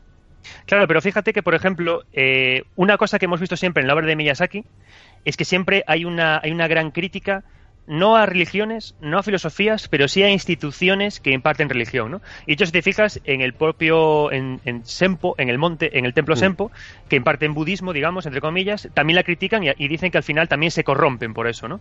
Y al final, ah, las únicas figuras filosóficas o religiosas que Miyazaki siempre acentúa como positivas son como las más individualistas, ¿no? Y ahí hablamos de la niña y del niño. Entonces, eh, yo investigando sobre esto, eh, me empecé a dar cuenta de que no solamente hay budismo y sintoísmo, sino también hay taoísmo y la práctica del zen. Y en el taoísmo hay varias figuras que hablan del, no ser, y también hay figuras que hablan de eh, ser como un niño, tener la, la, la, visión de un niño, ¿no? Es decir, ser tan sabio, tan sabio, tan sabio, que entiendes que la visión absoluta y la, verdad absoluta es, es, ver las cosas como un niño, desde una perspectiva abierta, sincera y vacía. Y entonces empiezas a ver el, taoísmo representado en la niña, sobre todo, en cómo es el final, que a mí yo entiendo que es el verdadero, en el que él y ella y Sekiro se van de viaje, y de cómo está ese, ese espacio vacío con los monos, y está ella hablándole a este ente infantil también plural que producto de los experimentos que han hecho en el, montes, en el templo, en el templo, para poder sacar a esta niña, crear a esta niña artificialmente. Y entonces empiezo a ver cómo realmente también hasta eh, trasciende eh, el enfrentamiento de sintoísmo y budismo y da un salto más allá y empieza a, apelar más a ideas taoístas de no ser y de ser como un niño e incluso a ideas de, práctica zen. A, reconocer la no existencia de, uno mismo como camino verdadero para poder em, para poder ser realmente eh, un individuo, ¿no? De hecho, los protagonistas principales, el niño del acervo de dragón y la niña, se niegan a ellos mismos. El juego es totalmente una negación de la identidad del, individuo. Sekiro se niega a sí mismo, el niño se niega a sí mismo, todo el mundo se niega, ¿no? Y los únicos que, realmente están condenados por la maldición que vemos en Sekiro son como personas que, insisten en ser. Y, insistir en ser es perseguir la inmortalidad. Eh, entonces al final te quedas con que Sekiro es como una visión exactamente muy parecida a la de Dark Souls o a la de Bloodborne, es decir, siempre pierden los que insisten en ser, en, y, en ser más que humanos. Y de nuevo esto ser, en ser o en actuar, porque vamos, en el taoísmo se habla mucho de la filosofía de la no acción, ¿no? Exacto pero no, no la no acción como, como, impedir que algo suceda, sino el permitir que fluya todo y, ser sabio a través de eso, ¿no? Entonces al final creo que queda, le queda un aglomerado de cosas eh, muy interesantes en Sekiro que va más allá incluso de, enfrentar el sintoísmo con el budismo, que como dices, creo que también está ahí, ¿no? Sí, eh, bueno, por cierto, a, modo de curiosidad, eh, estoy últimamente escuchando mucho que es posible que Sekiro no tenga DLC. Eh, no, no resuena nada y esto del Den Ring parece que casi suena más a, a un paso adelante. Y a mí me, la verdad es que independientemente de que mm, también me guste avanzar, ¿no? Y que evidentemente hay un cambio generacional, pero me daría un poco de rabia porque creo que de verdad que había, que en Sekiro había una planificación para contar un poco más algunos aspectos más oscuros de, sobre todo de la parte final del juego, con todo lo de Lady Tomoe y tal, mm. que, que, creo que se pueden llegar a quedar como están. No sé qué, qué opinarías de esto en el caso de que no hubiera ese DLC. Mira, es que claro, yo creo que estamos tú y yo igual. Por una parte quieres que Miyazaki avance, que saque el Den Ring y que siga adelante con su visión, pero por otra parte yo me quedo con las ganas de dos cosas con Sekiro. Sekiro me parece un juego tan mecánico que yo necesito un de los levels de Sekiro. Necesito un DLC en el que todo lo que he aprendido se me ponga absolutamente más a prueba. Hmm. Necesito nuevos desafíos samuráis, nuevos retos y necesito que ese sistema mecánico tan potente avance, progrese. Porque para mí eh, no, es, no es el salto de Mario, de las, eh, entiéndeme, de los combates, pero sí que me ha parecido un sistema de lucha de espadas eh, maravilloso. Y quiero más. Y luego, por otra parte, sí que es cierto que necesito saber más de Genichiro, de Takeru, de Tomoe y de Ishin. Y, creo que podría ser una historia como muy potente, muy interesante, ahora que Miyazaki en, Sekiro, en el Sekiro original ha trabajado tanto con su visión representativa. Lo que pasa es que estoy contigo. O sea, yo pensaba que en el E3 íbamos a poder ver ya directamente un DLC que se iba a anunciar pues en noviembre o en febrero o en marzo del año que viene. Pero no pasa nada, se quedan callados eh, y saltan directamente a Elden Ring. Entonces, al final te da por pensar que no va a haber eh, DLC cuando yo lo abrazaría con, vamos, encantado porque no hay DLC malo que salga de esta gente. Entonces, no sé, un poco de, entre decepcionado y adelante Miyazaki, lo que tú me des me va a gustar. Sí, correcto. Pues también de acuerdo bastante con lo que dices de, de que Sekiro quizás el, un, prueba que se hizo también el estudio para, para, poder llegar a otro nivel, ¿no? Y creo que esa prueba incluso, eh, cuando mejor resultado dio, es con ese combate, ¿no? Yo creo que es la excelencia del combate. Y entonces, lo que queda quizá es ver cómo se puede mejorar esa exploración, ¿no? Yo en el fondo creo que la exploración de este tipo de juegos es maravillosa. Me gusta de hecho que siempre haya rehuido un poco del mundo abierto y precisamente por eso me da un poco de miedo Elden Ring también. Eh, creo que por lo que ha comentado Miyazaki, evidentemente no, cuando pensemos en mundo abierto no hay que pensar en el típico organigrama de las cosas de Ubisoft, porque esto no va a ser un mundo gigante lleno de, de simbolitos ni nada de eso. Pero, claro, al pensar según cómo lo describe Miyazaki como un como una especie de hub casi gigante en el que vamos a poder ir a, diferentes reinos y en esos reinos es donde verdaderamente empieza el diseño de niveles lo único que puedo llegar a pensar como máximo parecido a, esta idea es algo como Shadow de Colossus ¿sabes? Como si cada uno de estos colosos que estaba directamente esparcido por el mapa después fuera un, un nivel en sí, ¿no? Una de estas áreas gigantes que teníamos en el Dark Souls. Pero entonces se me queda un poco en el aire qué quieren exactamente hacer con el mundo abierto, para qué exactamente necesitan esa, más allá de la cohesión que le puede dar el poder moverse a, largas distancias, que por ejemplo en un juego como Nio yo creo que fue uno de los problemas que tuvo, que al querer moverse por toda la geografía de Japón eh, Team Ninja no sabía exactamente cómo hacerlo y al final recurrió a un sistema de menú tradicional de niveles para poder viajar y todo esto. A lo mejor quiere añadir Miyazaki ese componente de viaje, ¿no? De que esto parezca algo un poco más épico, que sencillamente un, lugar un poco más cerrado, un poco más pequeño en general, en, en la escala mundial, por decirlo así. Y quizás sencillamente funcione a esa escala, pero como diseño, de propio mundo abierto, no termino de entender qué es, eh, cuál es el objetivo de, de Front Software con esto. Yo, puestos a, puestos bueno, perdón, puestos a teorizar, eh, que es una cosa que nos encanta, a mí me encanta. Yo me imagino o, quiero pensar, para, empezar lo que tú dices, ¿no? Que Miyazaki ya dijo que bueno, que ojo con el término mundo abierto, que lo interpretará como le salga él de, de, los Dark Souls, ¿no?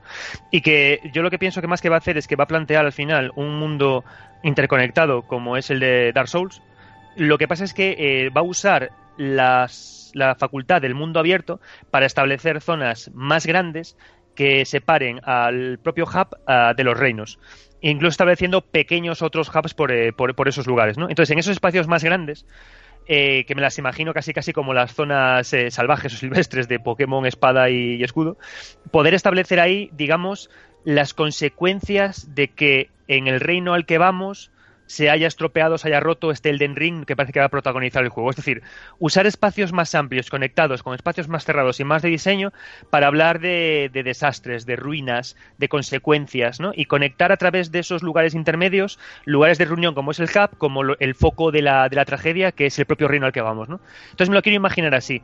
A mí que nos plantee un mundo abierto, abierto, abierto, abierto, tradicional, sin barreras, sin interconexión, ¿no? Sin al final esas palancas y esas puertas que se abren tan de ico, a mí me costaría un poquito pillarle el punto, ¿no? Pero bueno, podría ser porque tampoco me, me, me, tampoco me entristece la idea de que sea un mundo abierto real y que se tire más a un tipo de diseño de juego tipo Breath of the Wild, ¿no? Que también podría encajarle con, en vez de las fortalezas a las que vamos para poder debilitar el poder de Ganon superando sus puzzles, encontrarnos ahí reinos y pequeños lugares pequeñitos de reunión como son las, las fondas en las que vamos a Breath of the Wild, ¿no? Y yo al final realmente conectando con Breath of the Wild, sinceramente espero que tanto Milla como Kojima nos ofrezcan unas visiones muy conectadas, muy similares de mundo abierto que consigan darnos ese paso siguiente a mundos abiertos que comentabas tú en uno de tus podcasts. Mm, sí, eso, eso sería genial, pero sinceramente en esto tengo más fe en Kojima que en Miyazaki. No sé si, no sé si van a saber realmente mm, utilizar más como diseño mecánico este mundo que, que, como diseño casi más narrativo, ¿no? Para dar esa cierta cohesión. De hecho, me preocupa un poco el hecho de que pueda llegar a romper el, el ritmo del propio juego, ¿no? Que, hmm. que, que, esas distancias que se ponen entre medias sean tan grandes que no consigas, que, que, se pierda un poco esa, esa atmósfera y esa tensión que genera el pasar de una zona a otra rápidamente y no saber exactamente dónde estás, ir para adelante, ir para detrás, sino que prácticamente todo sea, eh, bueno, ir a un sitio, limpiar esa zona y, y ir al otro, ¿no? Y luego además que incluso eh, encarezca los proyectos por la ambición de hacer un mundo más grande e incluso los alargue, porque es que si echamos la vista atrás, tenemos que, que Front ha sacado desde 2008, o sea, en 11 años, ha sacado 7 juegos. Es una barbaridad y creo que han mal acostumbrado, ¿vale? Creo que me han mal acostumbrado a que, a que cada ya dos años tengamos un mínimo, o sea, máximo tengamos un juego nuevo.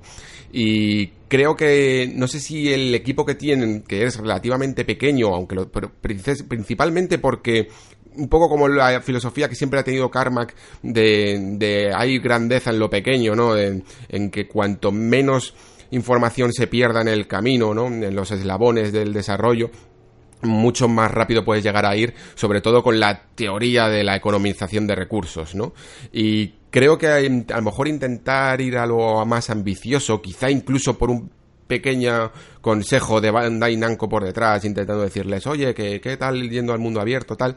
Es un poco lo que me puede llegar a preocupar. Yo sé que luego, bueno, cuando este juego salga, eh, tendrá que hablar por sí mismo y ahí ya veremos, y seguro que, que me rebate todo lo que estoy comentando, pero es, quizá no hace falta que Front tenga que ser lo que hacen todos los demás, ¿sabes? Que, porque el mundo abierto ahora mismo sea la moda, estos juegos, eh, este diseño que en el fondo a mí siempre me ha parecido un poco herencia incluso de los Metroidvania mm, derivado al 3D, hmm. se pierda un poco en el camino, ¿no? Se diluya un poco por ese paso al mundo abierto.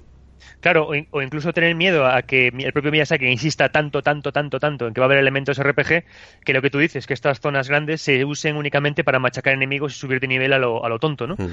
Es, un, es un problema que tenemos. Lo que pasa es que yo de nuevo vuelvo a Breath of the Wild y espero que, que se fijen más en ese tipo de mundos en el que los lugares abiertos son contenedores de más piezas de historia, en las que se sumergen pequeñas historias, en las que pasan cosas, en las que hay más ruinas, en la que hay mucho más figurativo heredado de Sekiro. Yo espero que vaya más por A mí también me decepcionaría muchísimo que por consejos externos a su propia visión de juego acabara preparando un mundo de juego tradicional o semi-tradicional, ¿no? Y espero que no. De hecho, antes decías que sacaron un montón de juegos, tanto es así que yo cuando empecé a hacer el libro, quería hacer el libro de, Miyazaki, tuve que al final acabar comprándome una VR para Derasine y tuve que jugar luego a Sekiro porque es que llega un momento en el que dices tú, macho, para de sacar juegos que no puedo hacerte un monográfico porque no para de sacar obras que analizar, ¿no? Pero espero que todo este esta, esta marabunta que ha pasado después de Bloodborne tenga ese fin que, tarde más en, salir el Den Ring, que esté bien, esté bien mesurado y que esté bien controlado, ¿no? Pero claro, evidentemente es eso, el miedo está ahí, ¿no? El miedo está ahí de que ahora, ahora él es el presi de From, tiene que hacer números, tiene responsabilidades eh, para publicar y puede salir al final una pasada de frenada, ¿no? Cuando al final los proyectos, yo estoy contigo, los proyectos controladitos son, los mejores. De hecho, Bloodborne es tan bueno porque está muy controladito dentro de mm. su gran escala que tiene.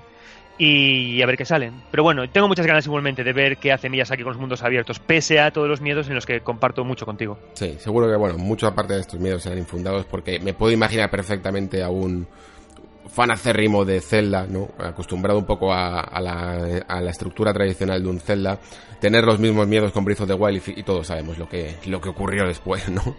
Mm. Bueno, pues eh, pasamos si quieres a hablar un poco de, también de esa narrativa. Eh, que, en este programa hemos tocado un poco ese tema que salió del anterior podcast del Nexo, en el que hablábamos de los antagonistas y los villanos, y comentaba en una parte que, bueno, pues que ciertos, parece que ciertos proyectos a la hora de afrontar la narrativa eh, ven al propio jugador como, como un como una eh, algo que entorpece el camino, ¿no? Algo que, que, no deja avanzar la propia narrativa y de alguna manera se refugian en el pasado para, para poder contar de principio a fin su historia sin que el jugador pueda hacer nada por remediarlo.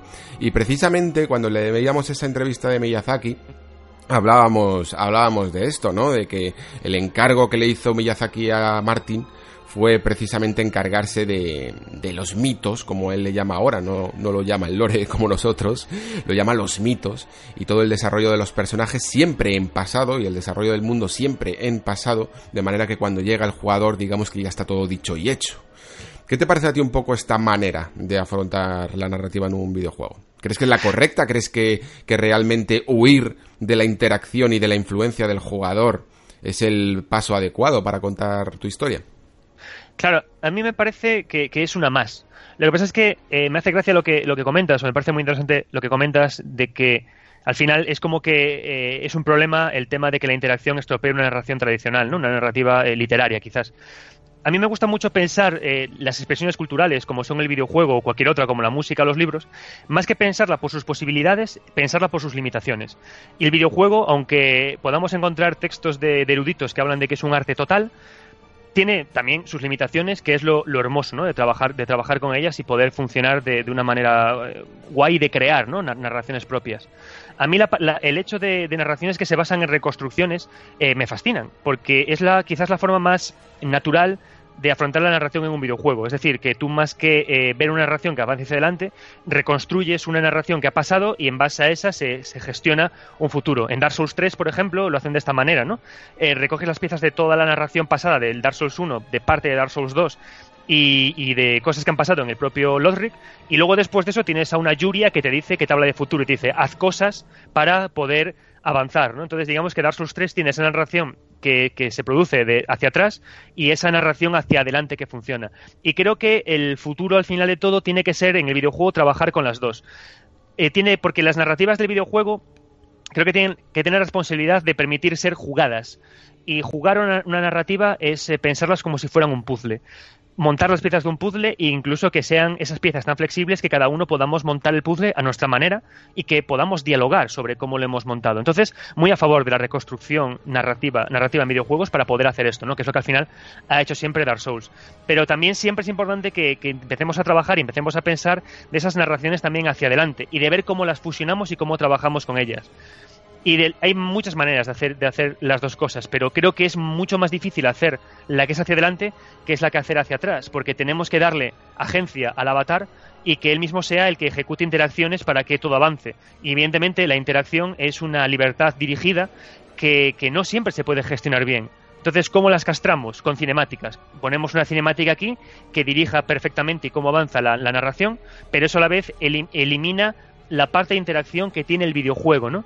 ¿Cómo lo soluciona Dark Souls 3? Te pone pequeñas misiones, pequeños hitos, pequeños, una pequeña lista de tareas que solucionar, que te la pone Yuria, para que una vez que la cumplas todas, pi, pi, pi, pi, pi, se activa algo que hace que la narración avance, ¿no? Pero nos quedamos también con que en lugar de cinemáticas tenemos información que nos llega a través de esa reconstrucción que hemos hecho previamente.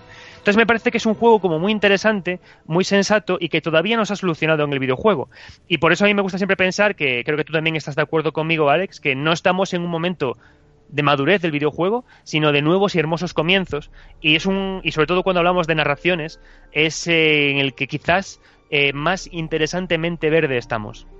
Sí, eh, vamos, eso de la madurez es justo una de las cosas que comento en este programa, que creo que se nos llena un poco todavía la boca de hablar de madurez del videojuego como si ya hubiéramos llegado ahí y creo que todavía evidentemente estamos en pañales. Eh, por seguir un poco la analogía con Dark Souls 3, porque evidentemente hay muchos juegos que utilizan un poco la, la interacción del jugador a la hora de, de avanzar la historia hacia el futuro y no hacia el pasado, eh, pero en el fondo lo que estamos hablando es de una sencilla decisión. La cuestión es que el jugador es el que tiene que tomar una decisión, que ya puede ser a través de un diálogo, puede ser a través de una acción, la que hace que la historia avance hacia un lado hacia, o hacia otro. Con lo cual, en el momento en el que mm, creo que fragmentamos esa, esa narración en varias ramas, ¿no? En varias ramificaciones, que es un poco también lo que exploran otros, eh, otros creadores, que de hecho se centran mucho en ello. Sí que se hace partícipe al jugador de, de esa decisión, porque aunque sea nimia, el jugador la siente como suya, pero a la vez creo que siempre aquí terminamos por vivir un poco el engaño del creador en esta, en esta ilusión de la decisión, principalmente porque siempre, incluso en Dark Souls 3, creo que se puede también usar este ejemplo, eh, vemos un camino que puede llegar a ser el bueno, ¿no? Un camino que es el correcto, o, o al menos, aunque no sea el correcto, es el más trabajado por el autor, y luego está el otro, que es el camino malo, ¿no? ¿Sabes? Esto es como si te pasas un Castlevania con el final malo o el final bueno. Y, o en el ejemplo de Dark Souls 3, haces, el, haces todo lo que te pide Yuria y llegas a un final un poco más elaborado, ¿no? Y mientras que si no lo haces, pues directamente estás te estás saltando contenido. En Mass Effect 2, por ejemplo, todo el mundo habla de la gran misión suicida que ocurre al final del juego, que básicamente lo que está pidiéndote es que hagas todo el contenido del juego, todas esas misiones secundarias, para que salves a toda la tripulación y por el hecho de haberla salvado, en Mass Effect 3 tienes más acontecimientos con ella. Pero la, la, otra parte, haberlos perdido, no genera otros argumentos y otras narraciones igual de interesantes que haberlos salvado. Sencillamente los sustrae. Y al sustraerlo, eso para mí no es un camino, es sencillamente quitar información. Y por eso quizá eh, de momento nos hemos quedado en la exploración de la ilusión de la decisión, más allá que de las verdaderas consecuencias, que quizá es esa eh, obsesión que tiene David Cage, ¿no? que tenía incluso en Detroit por hacer el juego verdaderamente diferente. Y, y en una parte, y, bueno, al menos en una estructura como Detroit tan, tan realmente lineal y dirigida, como es este juego sí que lo pudo conseguir, pero que a la hora de crear grandes mundos, pues puede, creo que todavía no está afinado, ¿no? Creo que es el, el gran punto que los juegos de mundo abierto más tradicionales quizá deberían de explorar, porque a lo mejor en ese momento la linealidad se queda corta. Sí, de hecho, en el podcast que hiciste el pasado, que uno de los que más me gustaron que, has hecho, en el que hablabas de los villanos, comentabas mm. que había como un momento de no retorno en el que el villano influía tanto en el personaje bueno que lo hacía casi malo, ¿no? No sé si lo dijiste midpoint o, o cómo lo determinaste. Entonces, me hace gracia porque si te das cuenta, todas las narraciones que son hacia adelante, que hemos comentado, al final se, eh, se desarrollan a través de hitos. Es decir, te dejan hacer lo que tú quieras, interacciona, ve cinemáticas, decide, pero hay un momento en el juego en el que te voy a preguntar, que decidas algo, que tomes una decisión, que pases por esta puerta o por esta puerta para poder eliminar todo lo que ha sucedido y al final generar una nueva linealidad hasta el siguiente hito o el siguiente embudo.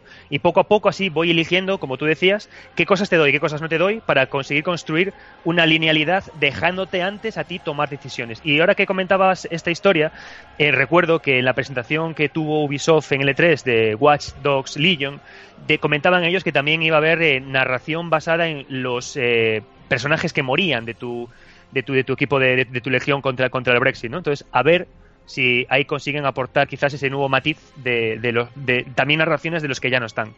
Sí, como dices, yo creo que los, los, estudios tienen grandes ideas y a veces eh, tienen que ver si, si, pueden implementarlas, porque por ejemplo lo que dices de Watch Dogs Legion tiene como muchas posibilidades de poder crear pequeñas historias con cada muerte de cada personaje que alías para tu causa o lo puedes convertir en un sencillo gimmick de un skin de personaje. Entonces, un poco depende de cómo lo hagas, el resultado que tendrás. Bueno, te voy a hacer dos preguntas rápidas porque hay que avanzar y no, y no te quiero tampoco aquí eh, entretener más de, la, de lo que puedes.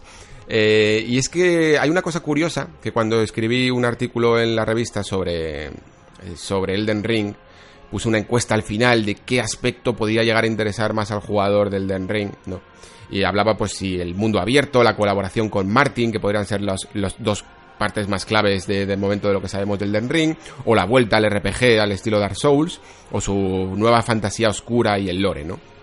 Y curiosamente, lo más votado, pero con el 58%, es la nueva, la fantasía oscura y el lore. Y, mm. y, lo, y lo menos, de hecho, es la colaboración con Martin y el mundo abierto, casi como lo que menos interesa. La gente veo como una obsesión, no sé muy bien por qué, por los eh, mundos oscuros. No sé si es que esto suena más a maduro, porque de hecho, otra encuesta que hicimos eh, alrededor de Breath of the Wild 2, de la misma manera se ponían se ponían aspectos que podían ser interesantes, como controlar a Zelda o bueno, mejorar las mecánicas, las mazmorras del mundo. Y de nuevo, la opción que más ganó fue un mundo oscuro. Y yo no sé qué ocurre con esto, no sé si por qué a la gente, yo quiero, yo quiero que me lo expliquen también en los comentarios, por qué atrae tanto eh, la, fantasía oscura o el, no sé si es símbolo de madurez o, cuál es la, cuál es tu interpretación de este asunto. A ver, eh, al final, cuando hablamos de fantasías oscuras, eh, realmente estamos hablando de historias. Y somos muchos los que vamos al videojuego o vamos a cualquier otro lugar a escuchar música, a escuchar canciones, a leer libros, a ver películas, lo que sea, y buscamos historias, ¿no?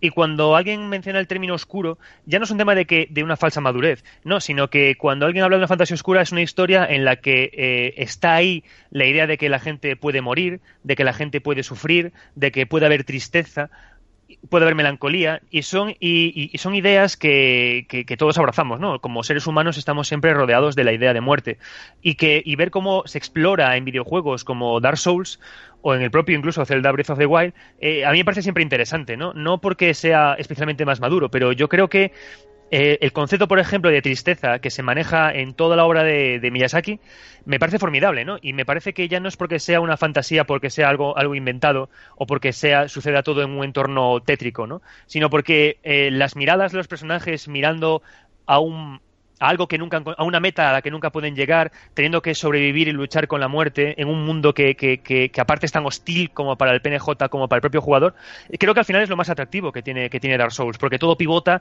en torno a esa idea de la profunda tristeza.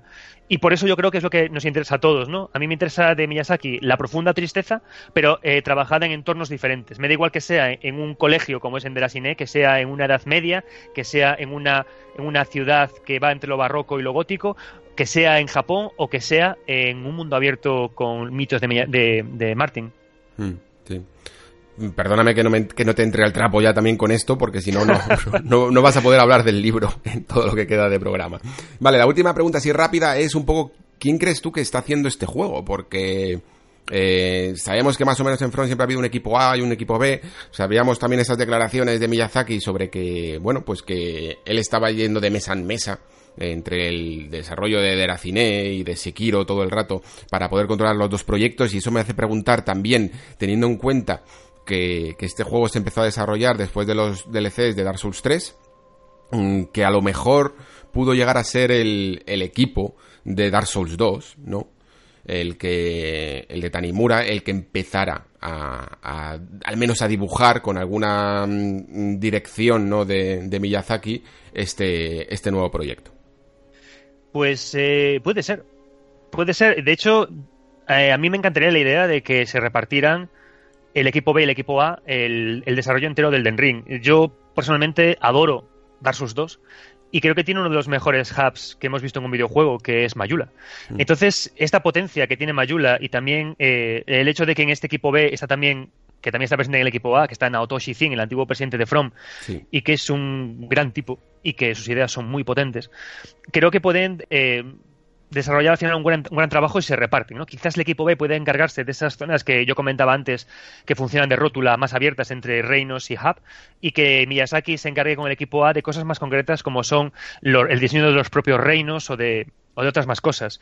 Creo que se hizo un gran trabajo con Dark Souls 2 y yo soy una voz que siempre dice que quiero que le den otra oportunidad al equipo B. De hecho, yo te diré, iré más allá y que si algún día sale un Bloodborne 2, cosa que no deseo porque creo que Bloodborne se explica perfectamente así solo como algo cerrado, yo quiero que den al equipo B y que Miyazaki siga, siga avanzando porque hay mucho en Dark Souls 2 que quiero que siga viajando a lo largo de los juegos de, de Miyazaki. Ojalá el Den Ring sea equipo B más equipo A. Hmm. Ah, por, cierto, ahora que mencionas a Nato Zin, es una de las cosas que más disfruté de tu libro porque no sabía la historia de este, de este hombre bien y realmente me cautivó porque creo que no existe, solo, puedo, solo un japonés puede hacer lo que hizo este hombre, ¿eh? que básicamente montó todo, todo From Software, ¿no? Y al descubrir este diamante en bruto que, que es Miyazaki, prácticamente le hizo una reverencia y él mismo se apartó de, la presidencia de su propia empresa creada para ponerle a él e incluso le, noto como haciéndolo muy a gusto, como diciendo, bien, por fin me voy a poder poner a diseñar de nuevo como cuando empecé esto, ¿no? Es una historia muy conmovedora, no sé si nos puedes ampliar un poco más sobre ello. Sí, Sí, de hecho es la hostia porque Naotoshi Zin, joder, yo te juro que busqué eh, toda la bibliografía y la información que pude de este hombre a nivel de artista y tal, y, es como muy escasa. Entonces al final tienes que empezar a interpretarla en función de los trabajos en los que él aparece citado y mencionado, y, te das cuenta que, es casi casi parece como tú dices, ¿no? Que, que Naotoshi montó Front Software eh, al principio como una empresa de software y luego salió a la palestra cuando, con la primera PlayStation con Kingsfield y al final te das cuenta de que Natoshi Zin se retrasa, deja paso a Miyazaki, pero es que el propio Miyazaki hace una cosa curiosa, que recoge el legado de Kingsfield, le da su vueltecita y sigue adelante con, eh, el mismo, con la misma visión de Front Software del principio. Y Natoshi Zin a su vez se retrasa, aprende de Miyazaki y de su propia visión que tiene, que tiene él y trabaja de una, trabajando con los equipos de artistas como generando como recogiendo lo que, lo que era el pasado de Front Software e imprimiéndolo en el futuro que plantea Miyazaki. Y entonces todo eso lo empiezas a hilar con, con una manera de desarrollar que aparte también era muy propia de Nintendo EAD en sus primeros, en sus primeros momentos, en la que te cuentan siempre, porque se repite tanto en Nintendo como en Front, que llega un tipo que nosotros admiramos como es Milla, se pone honestamente y humildemente al lado de sus colaboradores y entre todos sacan adelante ideas, ¿no? Entonces empiezas a ver ese tipo de manera de desarrollar de los japoneses, ves que se repiten distintos estudios, ves que unos ceden paso a otros y ves como al final, o quieres ver como que hay una, una idea muy sincera y cariñosa de sacar adelante la mejor visión de un videojuego, ¿no? Como que nos importa más Dark Souls que la figura de Miyazaki o la figura de Naotoshi Zin o de Yuita Nimura o de quien sea. Nos importa sacar como el mejor videojuego eh, de forma que todos rememos adelante con la idea de lo que es ya no ellos como desarrolladores, sino From Software, ¿no? Y me parece eh, apasionante porque es porque From Software sigue siendo la misma desde Kingsfield hasta hoy. Eso es. Y es que es, no es sacar el mejor videojuego, es sacar el mejor videojuego que puede hacer From porque, porque Miyazaki podría haber dicho, o sea, cualquier estrella del rock, que de los videojuegos, que hubiera llegado a ser tan, tan potente como Miyazaki lo es a día de hoy, hubiera dicho, vale, ahora voy a hacer yo mi visión y mi visión única. Y Miyazaki dijo, no, no voy a hacer mi visión, voy a hacer la visión de From. Y lo que hizo fue empezar a, jugar a toda, a todo el catálogo de, de From, que honestamente no es el mejor, y, y coger el espíritu de esos juegos y convertirlos en lo mejor que, puede, que podían llegar a ser. Y eso me parece tan increíble, tan único, tan irrepetible, tan algo que nadie en su sano juicio occidental haría, que es eh, ese profundo respeto, ¿no? Esa profunda reverencia que le hace al, al, trabajo de alguien que incluso se da un paso atrás para dejar en la presidencia de su propia empresa.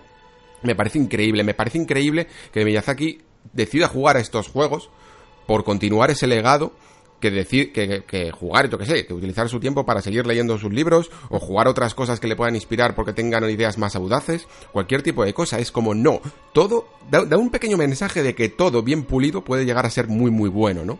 Y, mm. y dentro de eso, él lo que quiere es sacar la mejor cara de, de la Front que en su momento ignoramos y obviamos, y yo el primero, eh, durante todos estos años. Sí, sí, eh, eh, tal cual, tal cual, porque es que joder, incluso de la Cine, que es el proyecto más raro, eh, parte, o sea, de la sirena en un momento en el que, en el que es el que tú comentas de Miyazaki, en el que él dice que además quiere volver a la idea de From original de hacer juegos raros, arriesgados, extraños y que no y que no funcionen, no que tengan boom comercial, sino que funcionen para un nicho de público muy concreto que era para lo que salió los Kingsfield, ¿no? Y te saca de la cine, que de la cine es un juego que tú lo juegas y le ves muchos problemas, pero a la vez es formidable a su manera. Y, me parece cautivador. Y de hecho, lo que yo lo que más he disfrutado realmente de escribir tanto el libro de, de, sobre Mario, el de que habla de la figura de Mario, como el de Miyamoto y sus obras, es encontrarme con elementos comunes en un tipo de desarrollo oriental, ¿no? Que es lo que tú decías. Esto no se lo ves a ningún occidental. Y estoy de acuerdo contigo. Creo que no. Al final, si te das cuenta, los estudios de desarrollo occidental que tienen como muchísima duración en el tiempo se acaban malogrando y se acaban estropeando por problemas estructurales y por problemas de decisiones internas. Y sin embargo, Nintendo ahí sigue, From Software ahí sigue y, así estamos. Bueno, pues todas, estas ideas no es que me las esté yo inventando o creando de mis propias conjeturas, las he leído por supuesto en ese libro que ha escrito Adrián llamado El Padre de las Almas Oscuras. Yo, Adrián, aunque has escrito otros libros, eh, bueno, tú te dedicas a... vives el videojuego, el videojuego no hace más que actualizarse. has escrito muchísimo más, yo diría, en, en webs que, en libros, eh, aunque bueno, últimamente eh, se podría comparar ese número, ¿no? Porque, porque son unas cuantas páginas las que te has marcado con este libro.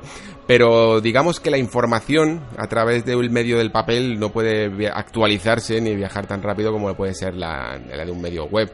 Eh, teniendo en cuenta que From Software es un estudio tan prolífico, ¿cómo piensas actualizar este libro? ¿Vas vas a sacar DLCs también? pues mira, lo, pensé, ¿no? Pero va un poco con lo que te decía al principio. Yo cuando hago estos libros de investigación, tanto el de Mario, el de Miyamoto como este, eh, me gusta más que, más que querer recopilar y recopilar análisis de juegos, plantearme preguntas, ¿no? Entonces, la respuesta realmente que, responde este libro es eh, cómo nació Miyazaki, qué obsesiones tiene él para eh, formarse como creador y hasta qué punto llega para madurar, sentirse libre, ser presidente de una compañía y cómo, y cómo avanza. Entonces, realmente el libro plantea esa, esa búsqueda, ¿no? Del Miyazaki primigenio que, está eh, haciendo, que está encendiendo la llama de su conocimiento, cómo se forma, cómo madura, cómo crea y cómo, cómo se explica. Yo mi idea realmente sería que una vez que cerramos el capítulo aquí del, nacimiento de, los del Souls, bueno, de los, de los Souls, si hago un siguiente libro de Miyazaki, sería ya preguntándome cómo evoluciona la fórmula Souls, ¿no? Cómo empieza a buscar eh, contactos externos en Martin, cómo a, dónde va, a dónde deriva, cómo, cómo, cómo decide que, que continúe la idea de, recuperar el legado de From Software, pero siempre partiendo de preguntas. No tengo ningún interés en añadir contenido a un libro que no responda a preguntas, sí que, sí que, únicamente sea contenido por, estar, ¿no? Cuando hice, por ejemplo, el libro de Mario, que lo hice desde que lo hice, que lo hice con Alex Pareja, desde, desde el primer Mario de todos hasta Mario 64, lo hice porque me pregunté nos preguntábamos eh, a dónde ha llegado ese niño que de pequeño le gustaba jugar con marionetas. ¿Y, qué pasó? Que, jugó del 2D hasta llegar al 3D y, ahí tuvo a su marioneta. Y a partir de ahí ya, pues paramos, porque respondimos una pregunta. Lo mismo con este libro. Entonces, ¿yo qué quiero? Que de aquí a 20 años, a 10 años, saque un segundo libro hablando de, de ese Miyazaki que ya ha aprendido a hacer videojuegos y que ya ha encontrado su voz. Muy bien, pues deseando leerlo cuando, cuando llegue. Eh, yo, bueno, yo me consta que este libro ah, está vendiendo ya muy bien, eh, lleva ya unos días en, en las librerías, eh, pero para todo aquel que todavía no lo haya descubierto, ¿tú qué dirías que se va a encontrar? En cómo es la estructura un poco de, cómo es el índice de este padre de las almas oscuras. Pues mira, el libro se estructura es bastante sencillo. Al principio planteamos las preguntas de lo que queremos averiguar, ¿no? Queremos saber cómo Miyazaki, que es un autor con una gran influencia de, ficción occidental, cómo combina eso con su perspectiva natural oriental. Esa es una de las preguntas. Y luego traes eh, qué le llama a hacer videojuego, qué le influye y cómo podemos conocer a este autor. Cuando planteamos las preguntas en un primer bloque en el que sobre todo eh, hacemos como un viaje muy hilado a través de todas las entrevistas que tuvo el autor, siempre con mucha bibliografía, porque no se puede hacer un libro de divulgación o de investigación sin bibliografía, no está bien hecho eso. Entonces, cuando planteamos todas las preguntas y dejamos bien hecha una base científica de, investigación, pasamos a intentar responder a las preguntas que planteamos a través de juego a juego. ¿no? En esos juegos no únicamente está un análisis mecánico o de historia, sino que a mí me interesa mucho aceptar el reto de Miyazaki de juega con mis historias, juega con mi narración fragmentada. Entonces, monto una historia que no lo hago únicamente por satisfacer a los eh, hambrientos de lore, ¿no? sino porque yo lo que hago con, con, eso es que en los huecos abiertamente dejados por Miyazaki para que uno lo rellene con su interpretación, yo solo relleno con el mensaje que entiendo por la primera parte del libro que él quiere dejarle a, a, a quien llega a sus historias. Miyazaki es muy cuco, es muy cuco, y lo que hace es que cuando deja abierto algo sin explicar, lo hace para que lo rellenes, con, pero no con tu imaginación inventada, sino con el mensaje real de la obra. Es decir, ¿qué opina Miyazaki del ser humano? ¿Qué opina Miyazaki del investigador? ¿Qué opina Miyazaki de lo que estamos haciendo al planeta? Con eso es lo que tenemos que rellenar las historias. Y no se puede responder a eso si antes no hacemos primero una importante investigación de quién es el autor. Y ya para finalizar, nada, llegamos al final a unas conclusiones en las que pensamos en el futuro, le deseamos lo mejor al autor, le damos las gracias por haber nacido y nos despedimos. Pues en, este, en este autor tan, tan misterioso que estamos tratando hoy, eh, a mí una de las partes que más me gustó del libro fue casi el comienzo, cuando, intentas atisbar un poco cómo ha sido tanto la infancia como el desarrollo de Miyazaki a lo largo de su educación y de sus primeros trabajos. Y como decía antes, se desvela ahí un poco y no sé ni cómo has conseguido la, poca información que hay de ello, no sé ni de dónde la has conseguido, pero, pero al menos dejas entrever un pasado un tanto oscuro, ¿no? más allá de la, de la imagen bucólica que tenemos de un Miyazaki niño rellenando en su imaginación los pocos conocimientos de inglés que tenía de los libros de fantasía que leía, sí que se atisba una familia un tanto trágica, desestructurada, que pudo llegar a influenciar mucho al pequeño Miyazaki, ¿no? Y luego también ese salto de una empresa tradicional, de lo que era un salarimán, ¿no? de lo que conocemos como el típico trabajador eh, japonés que hace sus múltiples, múltiples horas y prácticamente no tiene vida, y cómo abandona todo, todo eso, ¿no? todo ese, cómo se sale de la rueda él mismo.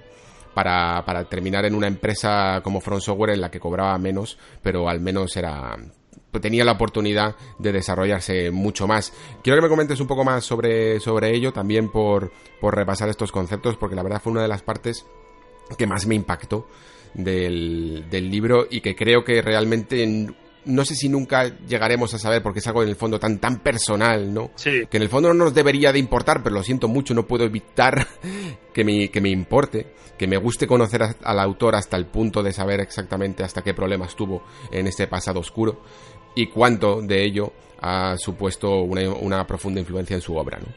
Sí, es que es la leche, porque tú cuando investigas a Miyamoto es fácil encontrar eh, sus influencias, qué hacía de pequeño, qué le gustaba, qué le inspiró a hacer Mario, pero siempre que le preguntan a Miyazaki es que él no te dice ni en qué año nació. Eh, y, es como muy críptico con todo. Y hay una entrevista en The Guardian que a mí me, dejó muy tocado, en la que hay, tiene una frase en la que dice que yo nunca tuve sueños, yo nunca quise nada. Hmm. Y, un, y un niño que no tiene sueños, me cago en la leche, ¿eh? algo, algo le ha tenido que pasar. Entonces empiezas a hilar como, por entrevistas que él tiene, por, por cosas que habla, ¿no? porque sus padres también eh, eran un salarimán, porque él apenas tenía posibilidades económicas y tenía que ir siempre a una biblioteca a leer lo poquito que encontraba y luego rellenar con los huecos de su imaginación tanto lo que no, lo que no entendía en el camino de vuelta a casa. Entonces empiezas a estructurar poco a poco todas estas, estas ideas que tiene el propio autor y luego lo hilas hacia una, una búsqueda de una literatura muy concreta de fantasía oscura se siente aparte muy vinculado a Berserk, un personaje, eh, Guts, ah, el protagonista de Berserk, que tampoco lo pasa muy bien en su infancia, le pasan cosas. Y empiezas a hilar ya una, idea de un, de un, niño un poco fastidiado por cosas que evidentemente no sabemos porque no tenemos constancia de lo que le ha pasado, ¿no? Y luego ves que, pasa toda su vida eh, amargado, que, que, incluso, curiosamente, pese a que es ciertamente un poco crítico con sus padres por, por, tampoco tener sueños. Él mismo tampoco decide tener sueños y se mete en Oracle a picar código sin hacer nada más. Hasta que un día se le ilumina la bombilla y, gracias a los videojuegos, gracias a un amigo que le presenta a Ico, él dice, wow, yo eh, puedo, eh, casi casi parece como que dice, yo puedo transmitir parte de mi tristeza o parte de mi historia o parte de lo que yo quiero a través de esta forma tan concreta de narrar, ¿no? Es como que Miyazaki descubre la forma de narrar que tiene el videojuego, tan críptica, tan misteriosa, tan melancólica, y decide eh, hacer eso, hacerlo, ¿no? Y, y, eso que tú dices, de hecho, no me acuerdo ahora quién lo, quién lo, comentaba, está recogido en el libro, pero hablando sobre este momento en el que Miyazaki deja su, carrera en Oracle, para meterse en Front Software, porque ya no es un tema de que vaya a cobrar menos en Front Software, es que la cultura que hay de, empresa en, Japón es que tú entras en una empresa y de ahí no sales, porque es tu familia. Y Miyazaki decide romper justamente ese ciclo, decide dejar esa edad de la luz de una empresa tal, de meterse en una edad oscura de Front Software y adelante, ¿no? Hasta lo que es ahora. Entonces, eh, él no quiere hablar nunca de eso, pero casi casi te, da la impresión de que, de que tuvo una infancia como muy jodida y que los videojuegos de alguna forma le, ayudaron, pero lo gracioso es que él no jugaba nunca a videojuegos, él leía. Entonces al final encontró como una forma de crear historias siendo él un mal escritor a través del videojuego, ¿no? Es como si dijera, yo no sé escribir, pero quiero escribir y el videojuego me permite justamente escribir sin escribir. Adelante y esa es la historia de, ese Miyazaki que, describo en el libro, ¿no? Luego, por supuesto, cómo evoluciona, cómo avanza, qué le gusta. Y de hecho, incluso cuando hablamos de ese fanatismo que tiene por George, eh, por este Martin, casi por, George R. R. Martin, casi parece como que eh, es un abrazo que le hace al único refugio que él tenía en su infancia, que eran los libros, ¿no? Encontrarse con uno de esos autores que hacía esos libros que le permitían escapar un poco de una realidad que parece dura. Y de hecho es curioso porque pocas relaciones hay paterno-filiales en Dark Souls o en Bloodborne que acaben bien. Son todas duras, desagradables y de rechazo. De, hecho, eh, Wing eh, es un hombre que se equivocó, que rechazó a toda su, a su, familia, pero que él mismo al final reconoce que se equivocó inmolándose en la primera llama, ¿no? Entonces, eh, son relaciones paterno-filiales jodidas que él expresa en su ficción y que hay ecos de que fueron también duras en su, en su infancia. Mm. y por eso mismo, Adrián, Es por lo que comentaba al principio que quiero que la voz de Miyazaki siga siendo la principal, incluso también en su narrativa, que no delegue por mucho miedo que tenga que su técnica no sea la más depurada, porque muchas veces la potencia de tu propia voz eh, ayuda más que toda técnica que hayas aprendido y que hayas desarrollado por, años de práctica, ¿no? Y creo que por eso y por esa infancia un tanto oscura, ¿no? Y, ese desarrollo que ha tenido como persona, eh, tiene todavía mucho más que decir. Mm, hay otra palabra en el libro que me pareció muy curiosa porque la utilizas mucho y para hacer referencia a muchas cosas. Eh, es la palabra sublime. Así que explica, explícanos de dónde viene todo este concepto de lo sublime que, con la que tantas analogías haces en la obra de Miyazaki. Sí, bueno, para enfrentar la idea de estética occidental que choca con la estética oriental de la obra de Miyazaki, yo uso dos palabras. Uso eh, la primera es mono no aguare y luego uso y la contrapongo con lo sublime. Ambas ideas son dos ideas estéticas de representación de algo que nos supera, es una, es una especie de, las dos se parecen, aunque son muy distintas, es una, es una forma estética de encontrar belleza en algo que tiene un cierto valor de muerte, un cierto valor de terror, un cierto, un cierto valor de, finitud, pero que por eso nos, nos, es hermoso. Hay una historia con la parte de Mono no Aguare, de lo japonés, que está en el libro de nuevo, pero que es como que hubo un estudiante de lo japonés que viajó a Inglaterra y alabó un campo, alabó un camino que tenía un, lord inglés porque estaba cubierto de una pátina de musgo, ¿no? es decir, era algo, una, una estructura eh, con ladrillos que estaba cubierta por una idea de muerte, ¿no? Por una idea casi de humanidad, de finitud, de imperfección, y eso era hermoso, ¿no? Eso es mono no. Y el inglés, que, es occidental, rápidamente se sintió que le estaban ofendiendo y mandó eh, acabar con el musgo, eliminarlo, ¿no? Y el japonés se quedó como muy sorprendido porque decía, ¿por qué no está viendo la belleza del mono no aguare que tiene, que tiene ese camino, ¿no? Entonces, eh, ese contraste entre lo occidental y lo oriental a mí me interesaba muchísimo y todo el tiempo lo estuve contraponiendo, eh, lo estuve hablando de él en la obra de, de, Miyazaki, ¿no? Porque al final Miyazaki lo que hace es que hace que la belleza sea, o sea, la tristeza sea algo hermoso, ¿no? O sea, el hecho de que nos parezca hermoso ver una ruina porque es hermoso. Eso es Mono no pero también es un poco lo sublime, que es la, visión estética occidental de una idea muy similar. La forma más fácil de entender lo sublime es eh, teniendo en nuestra cabeza o, viendo, buscad en internet, el cuadro de El caminante eh, bajo sobre un mar de nubes, ahora no me acuerdo, en la que vemos a, una, a una, figura de un, de un, caballero de espaldas, sin que se vea la cara, mirando al horizonte un mar cubierto de nubes en la que no se ve nada más que nubes e incertidumbre. ¿no? Y justamente ese cuadro, que es muy representativo de, también de, de otros muchos, de otras muchas de otros muchos videojuegos. Por ejemplo, Breath of the Wild, sin ir más lejos, también usa una figura muy similar, casi copiada de este cuadro para su, para su marketing, también lo usó. La usó Bloodborne también, la figura de un... Para su introducción, nada más salir de la cueva prácticamente es, ese cuadro. Exacto, ¿no? Entonces es una figura muy potente de lo sublime que se estudia poco en el videojuego y también yo quise traerla aquí. Y habla también de eso, ¿no? De, la, de eh, ser hermoso, ver algo que nos supera o ver algo que, que, nos, que puede hasta matarnos, ¿no? Y es muy parecido Monono War y lo sublime, pero tiene esos matices distintivos de que, de que por ejemplo, en, Bloodborne es sublime los grandes son sublimes, ¿no? Porque al final los grandes que son es la belleza de un mar infinito tan misterioso como el cosmos y tan aterrador como el cosmos que se presenta con los grandes. Y los grandes son horrendos, pero en sí son hermosos, porque son, son sublimes, ¿no?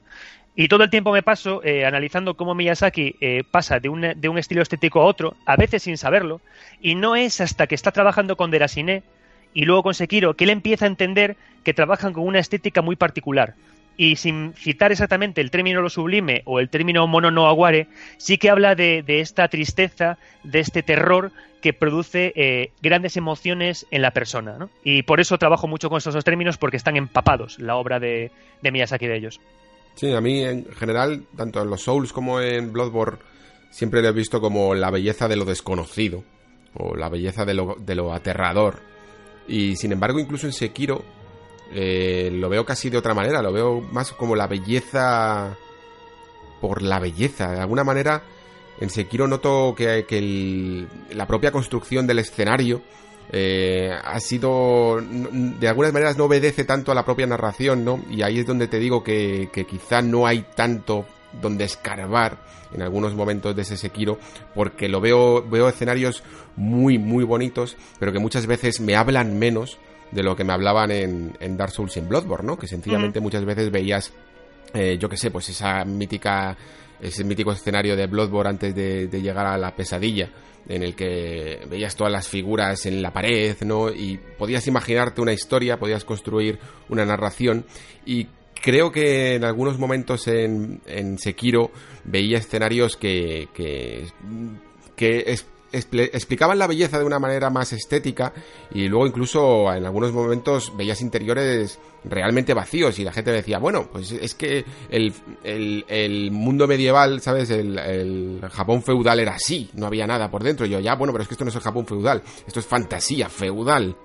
Y, y le veía menos ese recargado de los escenarios de Dark Souls y de Bloodborne que tanto, que tanto evocaba, ¿no? Y que tanto suscitaba quedarte ahí a explorar todos sus detalles. Sí, de hecho, eso lo comento en el libro, justo. después de Bloodborne, después de Derasine, eh, eh, Sekiro es otra cosa. Sekiro al final es, un, como decía, un arte de ensayo en el que deja atrás estas figuras estéticas y se centra más en usar el escenario para usarlo como eh, cajas contenedoras de figuras o de representaciones que hablen de lo budista, de lo taoísta o incluso de hasta ciertos aspectos zen. Por eso es un cambio muy gordo este juego con los demás. Por eso lo, lo planteo como un, como un final, un punto y aparte hacia otra cosa y más que como un recoger ideas, ¿sabes? Por eso estoy muy de acuerdo contigo en lo que comentas, en, resumen. Hmm. Eh, bueno, una parte muy importante de tu libro, más, más incluso de mm, recopilar todos estos eh, recursos de, simbólicos, ¿no? De todo lo que puede significar la obra de, de Fromm, es también unirla y, también explicarla al detalle. Creo que una de la gran porción del libro es básicamente explicar todo el lore, porque en el fondo la gente que nos gusta estos juegos es una de las partes más importantes, ¿no? Entender bien toda esta historia. Yo de hecho he descubierto muchísimas cosas de, bueno, sobre todo quizá de Dark Souls 2, que es la que menos exploré, eh, y, y algunas cosillas también que se me habían pasado de Dark Souls 3 que me llamaron mucho la atención y sobre todo, pero sobre todo lo que más me llamó la atención es cómo logras conectar todos los episodios, ¿no? Todos los juegos de From, casi como si fueran uno, sobre todo con ese, haces casi como un plot twist entre, entre Demon Souls y Dark Souls, intentando llegar a explicar que podría ser, que podría estar conectado, ¿no? Es una teoría, no hay nada evidentemente eh, sobre, escrito en piedra, de que esto pueda llegar así, pero yo, eh, creo que lo explico también en el prólogo, mm, me gusta tanto tu forma de verlo, me parece tan bonita la, manera de conectar todos estos mundos, Demon Soul, Dark Soul, Bloodborne, que, muchas veces elijo, esto es una de las cosas con las que más me quedé de tu libro, elijo una verdad, nuestra verdad, o tu verdad en este caso, que incluso la verdad que podría llegar a ser oficial o canónica. Porque creo que muchas veces eh, lo más importante de esto es lo que más te ayude a, a eso, a estimular tu imaginación que incluso lo que sea oficial y esté escrito en papel, ¿no? Y dado que Miyazaki nunca lo va a hacer, pues siempre deja ese vestigio para que podamos explorarlo libremente con nuestra imaginación, yo muchas veces, leyendo tu libro, elijo tu verdad por encima de la que pueda llegar a ser más canónica, ¿no? Sí, es que era como inevitable no, no, no autorizar de esta forma porque el propio Miyazaki tira siempre el guante, ¿no? Y creo que me parece eh, la forma más maravillosa de, aceptar que como escritor no eres capaz de hacer buenos finales o, no quieres, o quieres únicamente sugerirlos, lo que sea. Y la verdad es que sí. De hecho, hay una entrevista muy divertida cuando pasó de Demon Souls a Dark Souls que le preguntan si están conectados los dos juegos y él no dice que no, dice, me mataría si no dijera que no. Y es como que tira el, tira el guante 100% a que, a, que, a que te animes a hacer todo esto, ¿no? recuerda mucho lo que hace Ueda, ¿no? Con, con Icos o de Colossus. Claro, es que al final los dos están hermanados por una manera muy similar de narrar. Entonces sí, yo conecto todas y de hecho cuando veas el de Sekiro también conecto Sekiro con el resto de los juegos para acabar de venirse. tengo, que, tengo que leer cómo haces eso porque esa te va a costar más. Porque la de, bueno, la de Demon Souls y la de Dark Souls podría llegar a ser un poco la más relativamente fácil, ¿no? De, de, hacer. Pero, pero quiero leer las cabriolas que tienes que hacer para conectarlo ya con, con, con Sekiro y con nuestro propio mundo. Sí, sí, sí, es un... Aquí hemos venido a jugar, ¿sabes? O sea, Pero era una cosa que tenía muchas ganas de hacer y creo que que más que ser una, un, trozo de texto que está escrito por escribir, creo que es como muy honesto y muy sincero con, con, lo que quiere Miyazaki que hagamos. ¿no? Al final, mi libro no deja de ser una, una forma de jugar con la propia obra de Miyazaki de la manera que él mismo quiere. Y me hacía falta ¿no? hablar de lo que creo que es en realidad el anciano, de lo que, y de lo que creo que hicieron los grandes, porque en mi opinión los grandes siempre han estado presentes de una forma casi casi como los linterna verde, ¿no? Observando siempre el mundo y trabajando con ellos a, la espera de su momento. Y me gusta pensarlo así, la verdad, porque como Miyazaki lo, lo, habilita, pues me parece estupendo. Querría contar, ¿no? Qué teorías son, pero sinceramente prefiero que la gente lo descubra leyendo el libro. Sí, sí, sí. aquí no te voy a animar a ello, aunque me gustaría, evidentemente, porque son muy, muy interesantes, pero la cuestión es que la gente se lo compre para poder leerlo. Claro está, eso es uno de, las, de los enganches del libro. Bueno, me consta que tenemos poco tiempo para que te tengas que marchar, así que ya como conclusión final, eh, cuéntanos un poco por qué ¿Qué te motivó no a escribir este libro? ¿Qué crees que has conseguido a la hora de escribir? ¿Cómo te sientes ahora con el libro terminado y, visto ahí en las tiendas? Y, un poco eso, ¿no? ¿Cómo, ¿Cómo ha sido todo este viaje a través del Padre de las Almas Oscuras? Pues mira, la verdad es una cosa que digo siempre. La, yo creo que igual todavía hay gente que se piensa que al escribir libros sobre videojuegos puedes empezar a hacerlo por, por, dinero, pero no es así. O sea, al final no, con el tema de libros sobre videojuegos no se gana muchísimo dinero y se hace más bien por un tema de compromiso con un medio que, amamos, pero no es por pasión. Yo no escribí libro, este libro por pasión, sino por pura, pura investigación yo al final me, doctoré en narrativa en videojuegos y tanto este libro como el de Mario es una forma de, seguir explorando y de seguir investigando y de seguir sobre todo generando conversación y generando discurso en torno a esta figura. A mí lo que más feliz me hace de haber sacado este libro, Alex, es que ahora tú y yo estemos hablando aquí, comentando más y que nos escuche ahora más gente y que quizás a alguien le apetezca leer el libro y le apetezca ir a su blog, a su página y seguir generando tanto opinión, tanto más investigación como diálogo, como debate creo que los que no desarrollamos, pero los que sí estudiamos el videojuego, tenemos como el compromiso con el medio de hacerlo crecer de esta manera, ¿no? Generando debate, generando investigación y generando diálogo. Yo desde la academia, que es el puesto que ocupo como, doctor, intento hacer investigaciones lo más eh, bibliográficas posibles y que más puedan ayudar a otros desarrolladores o a otros divulgadores a seguir adelante. Y espero haberlo conseguido con este libro, como, como con el de sobre Mario, como con la tesis, como con los siguientes que haga. Yo humildemente tengo un único deseo, que es que la figura de Miyazaki sea más estudiada después de que este libro sea leído. Mm. Bueno, yo, yo no soy doctor, pero creo que compartimos el mismo sentimiento. Y es que muchas veces la, la propia divulgación, incluso la enseñanza, cuando nos preparamos un tema ¿no? y lo comentamos, eh, yo lo digo mm, tranquilamente, eh, lo hago por puro egoísmo, primero, porque el primero que aprendo soy yo. Mm. Muchas veces la mejor manera de, de aprender es enseñando. Y, y, todo lo que, todo el trabajo que, por ejemplo, yo he hecho también en el Nexo, eh, soy el primero que, que, lo disfruto y el primero que aprendo de ello y luego, por supuesto, pues ya que he hecho todo ese trabajo, me gusta sacarlo a, a la luz, ¿no? Y que todo el mundo lo pueda disfrutar también. Pero creo que en el fondo es también un ejercicio, ¿no? De, de autocomplacencia, de, de querer ser tú el que, el que aprendas y darle después un sentido a ese aprendizaje. Mm, ya por, por acabar, eh, que está guay lo que, lo que has matizado, la diferencia entre academia y divulgación, eh, que, para empezar creo que hay un gran problema todavía en, los separados que estamos, la divulgación de la academia. Porque al final la, academia, los que hacemos estudios serios sobre el videojuego, nuestra responsabilidad realmente es estudiar el videojuego y aportar terminología y base de estudio para que luego mucha más gente, muchos más divulgadores puedan luego avanzar en torno a ello y que otros desarrolladores la puedan coger también para hacer mejores análisis, ¿no? Pero creo que todavía somos dos mundos que estamos muy, muy, muy, muy separados. Creo que deberíamos estar más juntos. Creo que la gente que divulga debería leer más academia y que la gente que hace academia debería ir más a espacios en los que se divulga. Porque si no, al final eh, pasan cosas como que seguimos usando mal términos como narrativa ambiental o narrativa emergente y deberíamos estar más conectados. A mí por eso me gusta hacer estos libros que van a caballo entre las dos cosas con el fin de tender puentes y de que vayamos todos remando en la misma dirección. ¿no? Que los que hacen academia a veces no digan que los de divulgación usan mal la investigación que se hace o que los de divulgación digan muy acertadamente, que es verdad, que los que hacen academia no escriben para ser leídos, que también es cierto. Detecto que hay mucho lore también en, todo esto. hay mucho lore en todas partes, hijo. muy, bien, Adrián. Pues hoy un placer haberte recibido de nuevo a través de este portal y que hayas podido participar en el último nexo de la primera temporada. Esperamos que, haya muchas más. Pero de momento tenemos que terminar, tenemos que decir adiós y tenemos que descansar también un poco para renovar, porque creo que es importante no, eh, no, caer en lo viciado ¿no? de las mismas ideas, igual que Miyazaki no cae en las mismas suyas y ha dejado ir a todos sus hijos para nacer otros nuevos. Eh, muchísimas gracias por estar aquí, muchísimas gracias además también por, por escuchar este nexo, porque sé, soy consciente de que lo escuchas y esperemos tenerte aquí en futuros nexos. Eh, muchas gracias a ti, Alex, porque sinceramente creo que con el Nexo has hecho un trabajo interesante, necesario, que hacía falta. Y sí, te soy sincero, escucho tu programa con muchas ganas y hasta me fastidia las semanas que no lo sacas, porque me parece que tienes una tribuna de opinión y de investigación eh, súper interesante que todo el mundo debería escuchar. Así que, que mucha suerte en la segunda temporada y ya me pongo a escribir un nuevo libro para que me vuelvas a invitar. Muchas gracias, te estaremos esperando. Hasta la próxima. Chao, tío.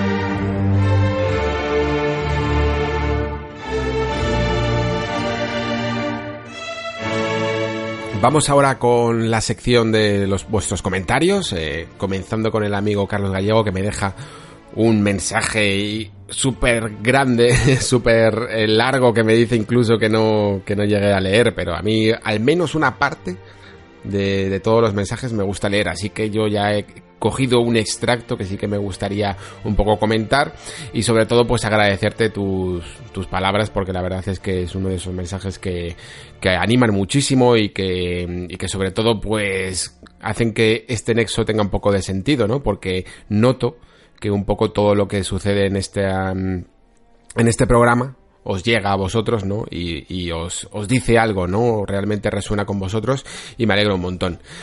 Así que me quedo con esta pequeña parte del comentario del amigo Carlos que dice, la esencia del nexo para mí, o al menos lo que me cautiva, es la idea de un espacio en el cual fundamentalmente lo que se dan son reflexiones. Tus programas generan en mí preguntas y enfoques que a veces me pasan inadvertidos. Me es muy común escucharte y mientras te escucho y sobre todo acabada la escucha, estar un buen tiempo pensando en alguna de las cosas que has ido contando y cómo las he percibido yo. Es decir, el nexo es para mí una puerta a enfoques distintos y sosegados sobre el videojuego, que consiguen que crezcamos como consumidores críticos con calidad, y eso te lo dice alguien que también escucha muchos podcasts, no lo tiene nadie más.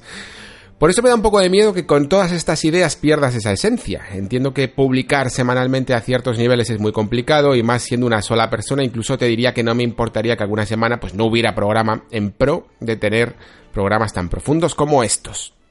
Pues bien, amigo Carlos, no te preocupes en absoluto, porque todo lo que he ido proponiendo últimamente de, de, bueno, pues de ideas de hacer directos o de crear una especie de comunidad siempre se harían únicamente, únicamente si soy capaz de mantener el programa de manera regular y, y, no me supone un coste tan extraordinario como para tener que sacrificar algunos de los contenidos básicos del Nexo. O sea, de, igual manera que te puedo decir que, por ejemplo, programas como el de la semana anterior de, del villano y el antagonista son programas que no puedo llegar a traer nunca de una manera semanal porque requieren de verdad de un esfuerzo bastante grande de documentación, ¿no? Y, este programa que yo lo tenía incluso pensado, bueno, pues ya os dije que, que me había un poco eh, salido la idea después de la temporada de Juego de Tronos y fijaos que ya ha pasado pues más de un mes. El caso es que se fue retrasando con todo lo del E3 y gracias a ese retraso el programa ha sido de más calidad, eh, principalmente porque he podido ver más charlas, leer más documentación acerca de ello y preparármelo mucho más todas las notas. Entonces, gracias a ello pues he podido conformar un programa de mucha más calidad, pero que evidentemente no puedo llegar a tener todas las semanas.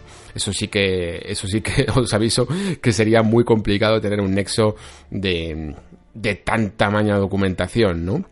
Sin embargo, creo que al menos el volumen o, los contenidos que hemos tenido durante esta temporada sí que llegan a, a generar en mayor o menor medida eh, esa reflexión que, que, dices. Yo incluso después de, como, como habéis visto en este programa, ¿no? Muchas veces me pongo a hablar de algo, eh, me pongo a, a comentaros alguna idea que se me ha ocurrido y en base a esa idea después me quedo dándole vueltas yo mismo y sale otra, como por ejemplo lo que, lo que ha pasado con el programa de hoy, que he expandido esa idea de, de cuánto de, en, pueden llegar a ver los desarrolladores que el, que el jugador, que el propio jugador entorpece la historia, ¿no? Me parecía un, un tema que, digno de poder ampliar, al igual que el propio camino del héroe que he dicho que a lo mejor algún día toco en un futuro nexo.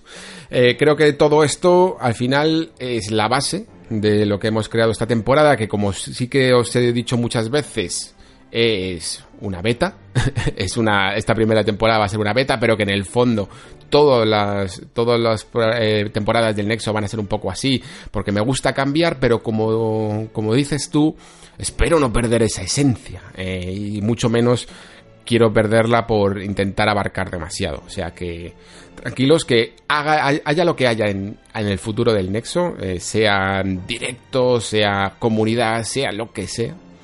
Lo que habéis visto durante esta temporada yo creo que va a ser un poco la base de todo.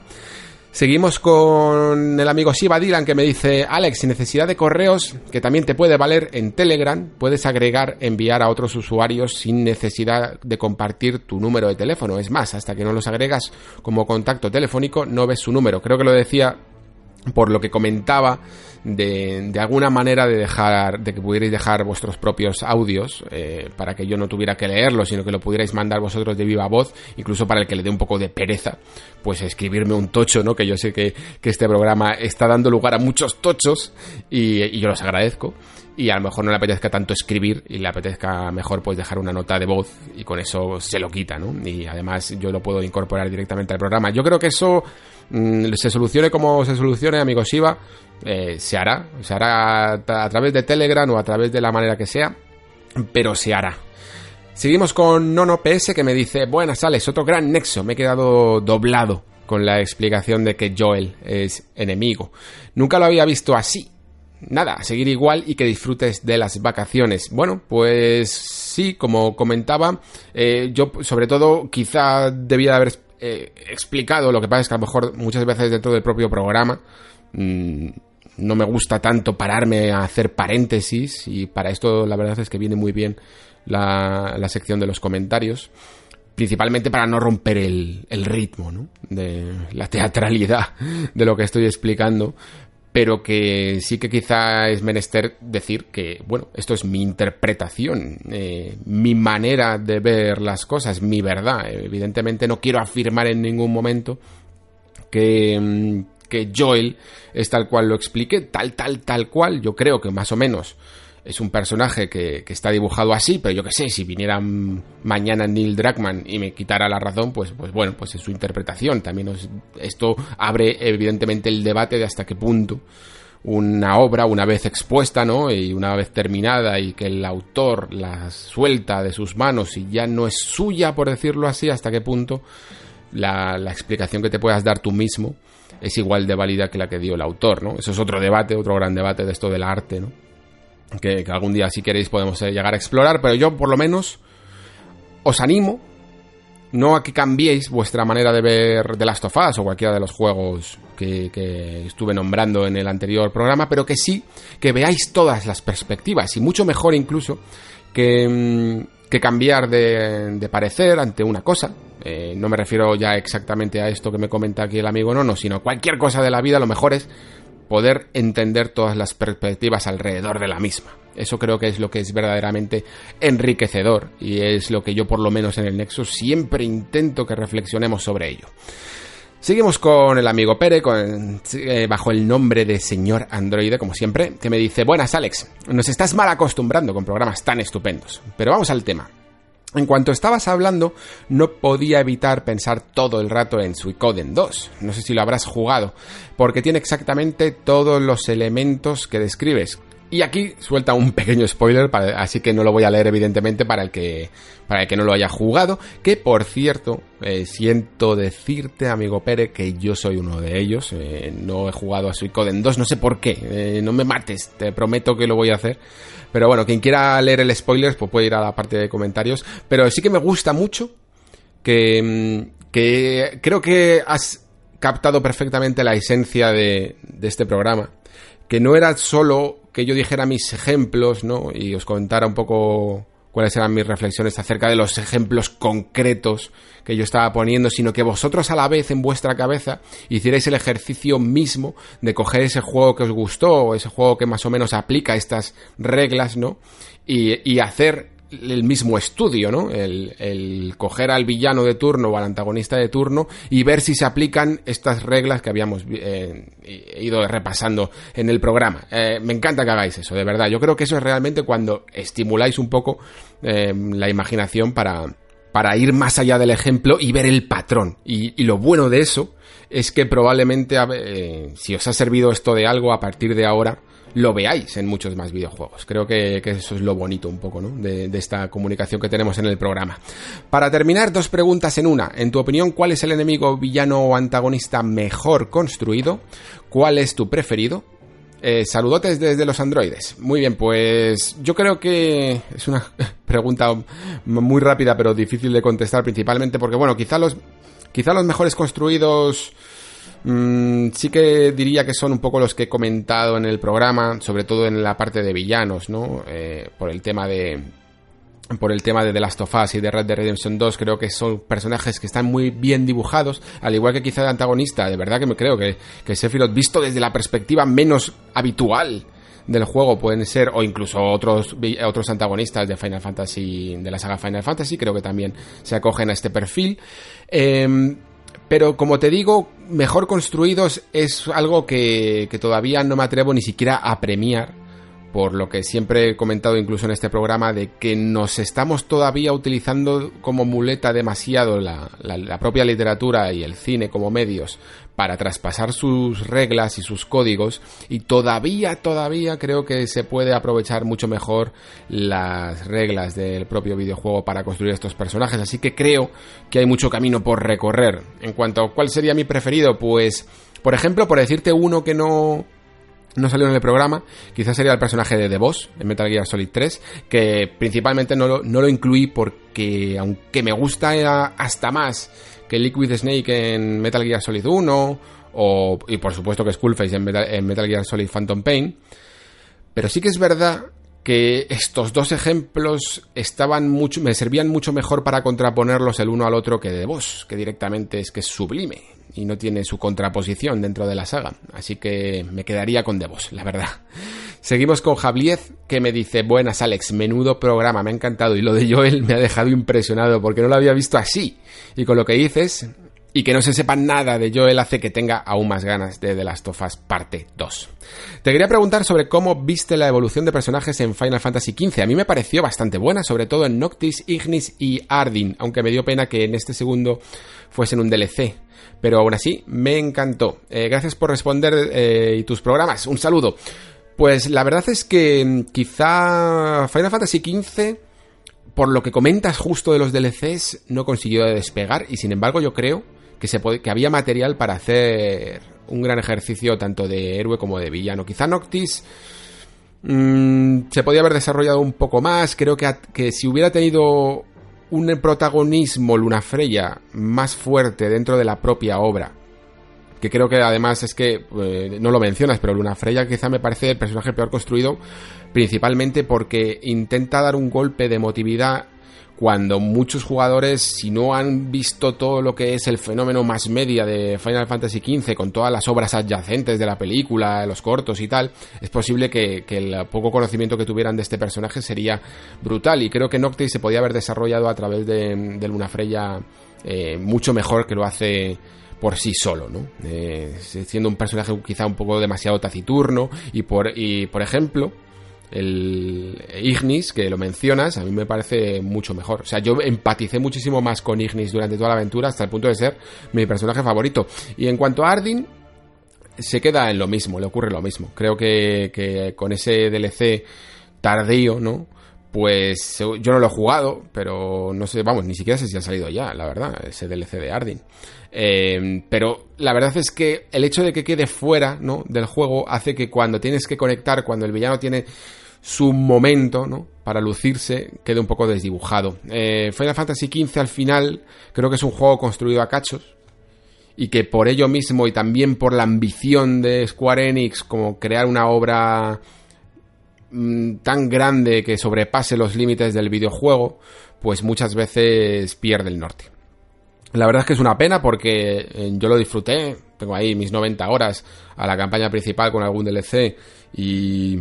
Jope, eh, de verdad que, me, da, me da mucha lástima porque creo que hay gente que podría haber visto mejor los, las buenas cosas que tiene este juego y por culpa de todo este desarrollo, ¿no? Eh, de, también de los retrasos, de haber venido con retraso, de la necesidad de salir eh, no, el juego nunca pudo llegar a tener la producción y en la preproducción ¿no? que se merecía. Y por tanto pues quedaron algunas partes narrativas un tanto desdibujadas y un tanto recortadas lo cual siempre me dará una pena tremenda la verdad.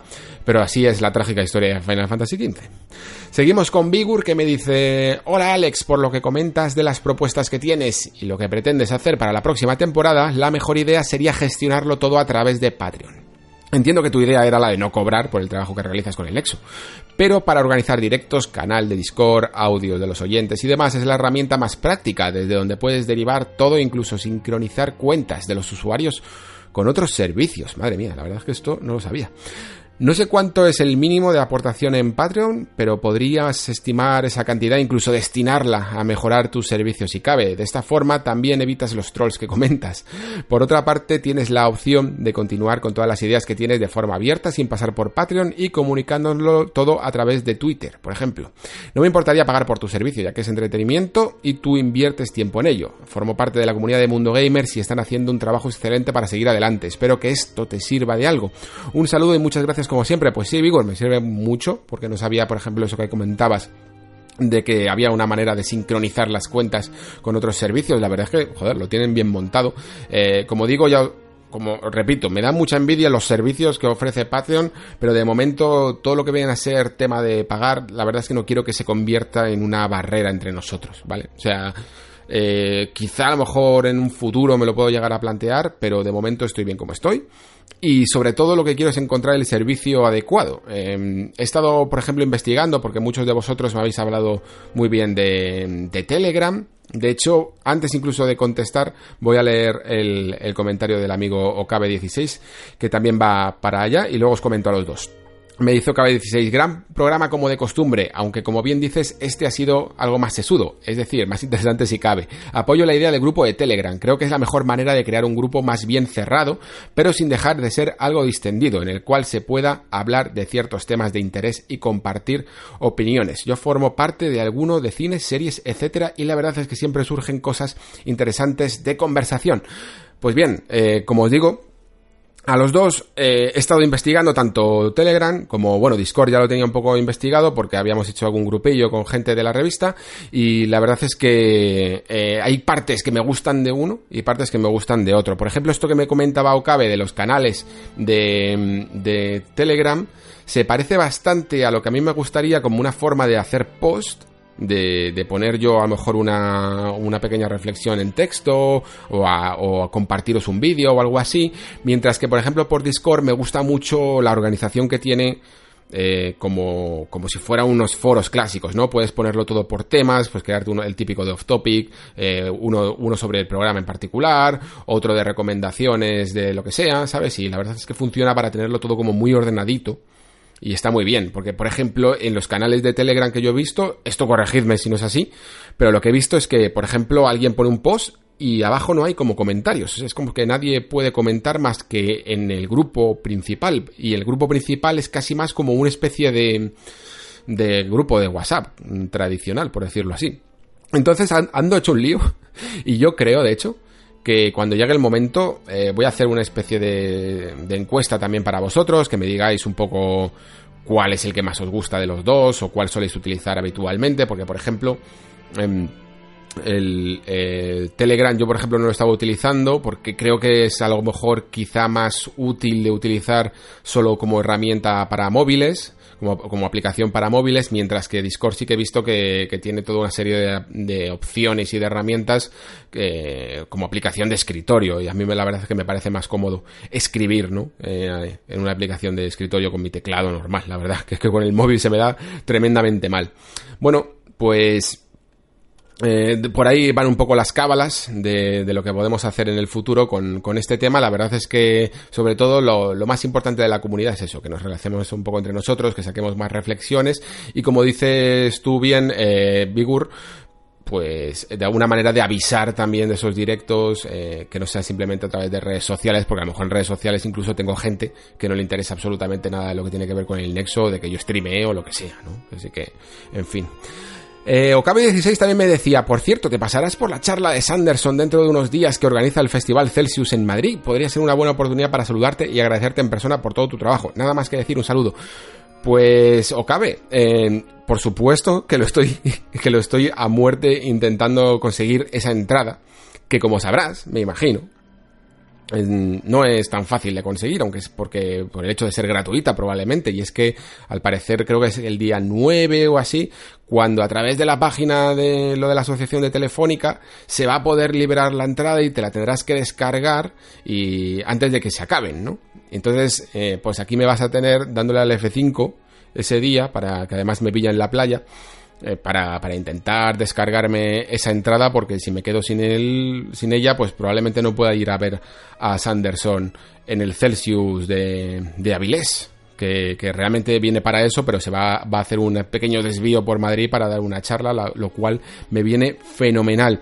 Y la verdad es que habiéndome perdido el momento pasado en el que vino ya Sanderson también al Celsius, pues eh, echaba de menos, pensaba que nunca más iba a volver a, venir, o por lo menos en, en, corto periodo de tiempo. Y tengo muchísimas, muchísimas ganas de verle en directo y sobre todo si va a dar una charla, no sé exactamente de qué, pero sea lo que sea, yo quiero estar ahí para oírle, por favor. No sé si me pasaré también por la firma de libros, la verdad es que no tengo tanta, tanta necesidad yo de que los autores me firmen las cosas, aunque tengo alguna por ahí de Sapkowski o, de, o de Sakaguchi o de, algunos autores así, pero la verdad es que yo cuando tengo una oportunidad de entrevistar a alguno de ellos, la verdad es que no voy con mi cajita o con mi libro a que, a que me lo firmen, no necesito tanto, pero sí que me gusta verlos en persona, ver un poco cómo son, en, en verdad, ¿no? Y la verdad es que siendo Sanderson uno de mis autores de fantasía favoritos, pues no quiero no perder esta oportunidad. Así que sí, seguramente nos vemos por allí si el F5 no me falla. Terminamos con Karim que me dice, muy interesante el programa de hoy, un punto de vista que no muchas veces se tiene en cuenta. Yo te propondría también para otro programa hablar de los secundarios, esos personajes que acompañan al protagonista y a veces tienen mucho peso en la historia. Un saludo y sigue así. Pues muchas gracias Karim y la verdad es que tienes razón, los personajes secundarios eh, son muy importantes. Eh, de hecho en los videojuegos últimamente no sé si te das cuenta que son cruciales, eh, cada vez los vemos más de, cualquier manera, puede ser un amigo, puede ser un familiar, normalmente suele haber últimamente una relación muy sentimental entre protagonista y secundario hasta el punto incluso de que no se le puede casi llamar secundario. Y de hecho también mm, por enlazarlo con el tema de los antagonistas y villanos un personaje secundario muchas veces puede llegar a ser a, cumplir un poco la función del antagonista porque como dijimos en el fondo la función de un antagonista aunque sea la de oponerse al objetivo, eh, un, secundario puede hacer un poco lo mismo sin tener por qué llevarse mal con él. Pueden perseguir el mismo objetivo, pueden oponerse y gracias a ese secundario puede, puede transformar al protagonista, por supuesto, y lo hemos visto, lo hemos visto en, muchos videojuegos. Así que, claro que sí, eh, es un tema bastante interesante y yo creo que incluso la siguiente generación que creo que vamos a ver bastantes más ejemplos de estas inteligencias artificiales que nos van a seguir a todos lados allá donde vayamos. Creo que vamos a poder tratar y examinar mucho mejor este tema. Y hasta aquí el último nexo de la primera temporada. Muchísimas gracias a todos por estar ahí, muchísimas gracias por escuchar la verdad es que ha sido un camino muy interesante, también muy fatigador, principalmente quizá por ser la primera de todas las temporadas en las que a la vez que se está haciendo, ¿no? Es casi como un piloto de una serie a la vez que se está haciendo. Tienes que preparar también el futuro. Es nuevo todo y, y tienes que moldearlo. Van surgiendo muchos cambios y no es sencillamente seguir un guion. Y por ello, la verdad, debo confesaros que he llegado más fatigado de lo que normalmente llego a esta temporada de verano, pero también doblemente recompensado de lo que lo suelo hacer normalmente, ¿no? Y eso es precisamente porque he encontrado un canal, quizá, que, que, no solo me conecta con gente que está interesada, no solo en lo que digo, sino en los temas que trato, y también un canal, por supuesto, para poder expresarlos. Eh, me ha acompañado mucha gente, he recibido muchísimos buenos comentarios, tanto de vosotros como de compañeros profesionales, que de verdad que me han servido muchas veces como gasolina para poder seguir adelante. Creo que, bueno, creo que estamos haciendo un trabajo al menos diferente, ¿no? Al que podéis encontrar un poco en la podcastera española. Y últimamente también lamentablemente, en YouTube, que quizá YouTube es un, es un canal un poco más amplio, ¿no? Evidentemente, hay, hay mucha más gente que, que ve YouTube que gente que escucha podcast. Y últimamente, cuando, cuando me propuse, de hecho, hacer este nexo, casi lo hice por, por forzarme a encontrar este tipo de información, a encontrar este tipo de reflexiones y a documentarme en ellas porque he visto como mucha gente que quizá por el éxito de, los streamings de, de, Twitch y derivados se han pasado de, de YouTube, del canal tradicional, a, que es un poco más reflexivo porque en el fondo son vídeos ensayísticos, a hacer streamings, que, que es mucho más sencillo quizá, ¿no? O mucho más directo, por lo menos. Y se ha perdido mucho de este contenido. Conozco un montón de youtubers americanos que casi han desaparecido. Eh, hacían un buen contenido y de repente cada vez sale menos o directamente han abandonado sus canales. Y la verdad es que me da cierta lástima. Porque creo que reflexionar sobre los videojuegos a otro nivel creo que es importante. Creo que es un trabajo que sí, evidentemente es más laborioso, pero no me gustaría que se perdiera. Y aunque sea a través de un pequeño nicho, ya os he dicho que creo que el futuro, y sobre todo el futuro de los videojuegos, que ya es nicho, depende de, estas pequeñas comunidades, ¿no? Y de esta pequeña gente que quiere salir adelante y que quiere seguir investigando. Así que muchísimas gracias a todos por haber llegado hasta aquí. Me llevo muchísimos buenos recuerdos de esta primera temporada, creo que va a ser única. Creo que por mucho que Nexo tenga un camino más o menos largo, eso nunca se va a saber hasta que no se recorra. Pero creo que como esta primera temporada no va a haber otra igual, evidentemente. Supongo que para vosotros como oyentes, por el choque de haber escuchado sencillamente una persona aquí hablando en el micrófono y no un grupo de colegas, ¿no? que yo sé que, es mucho más ameno también, mucho más divertido, por supuesto. Y es a lo que estábamos un poco eh, acostumbrados y yo quizá también me alegro por este experimento, porque este experimento al menos... Eh, lo escuchéis ¿no? y, tenga una relativa audiencia ¿no? para poder seguir. Así que mm, me quedo muy contento con los resultados de esta temporada. Mm, me habría gustado en otra ocasión, quizá lo puedo hacer, compartir algunos datos con vosotros, son ciertamente curiosos de dónde vienen ciertas escuchas, ¿no? Y, y es verdaderamente interesante. Pero sobre todo mm, me quedo arropado por todos vuestros comentarios y por saber sobre todo que no soy el único, ¿no? que se preocupa quizá un poco de manera muy teórica de estas de estos asuntos, que los videojuegos pueden llegar a ser mucho más de lo que tratamos muchas veces los medios de comunicación y que se merecen ser tratados así. Con respeto también, por supuesto, ya sabéis que es algo que siempre me he propuesto, mm, darles el respeto que se merecen, nunca utilizar cierto lenguaje ni cierta competitividad en mis palabras, aunque a veces cometo incluso el error, como todos, de, hacerlo, pero creo que es importante tratarlos con ese respeto, ¿no? Con esa...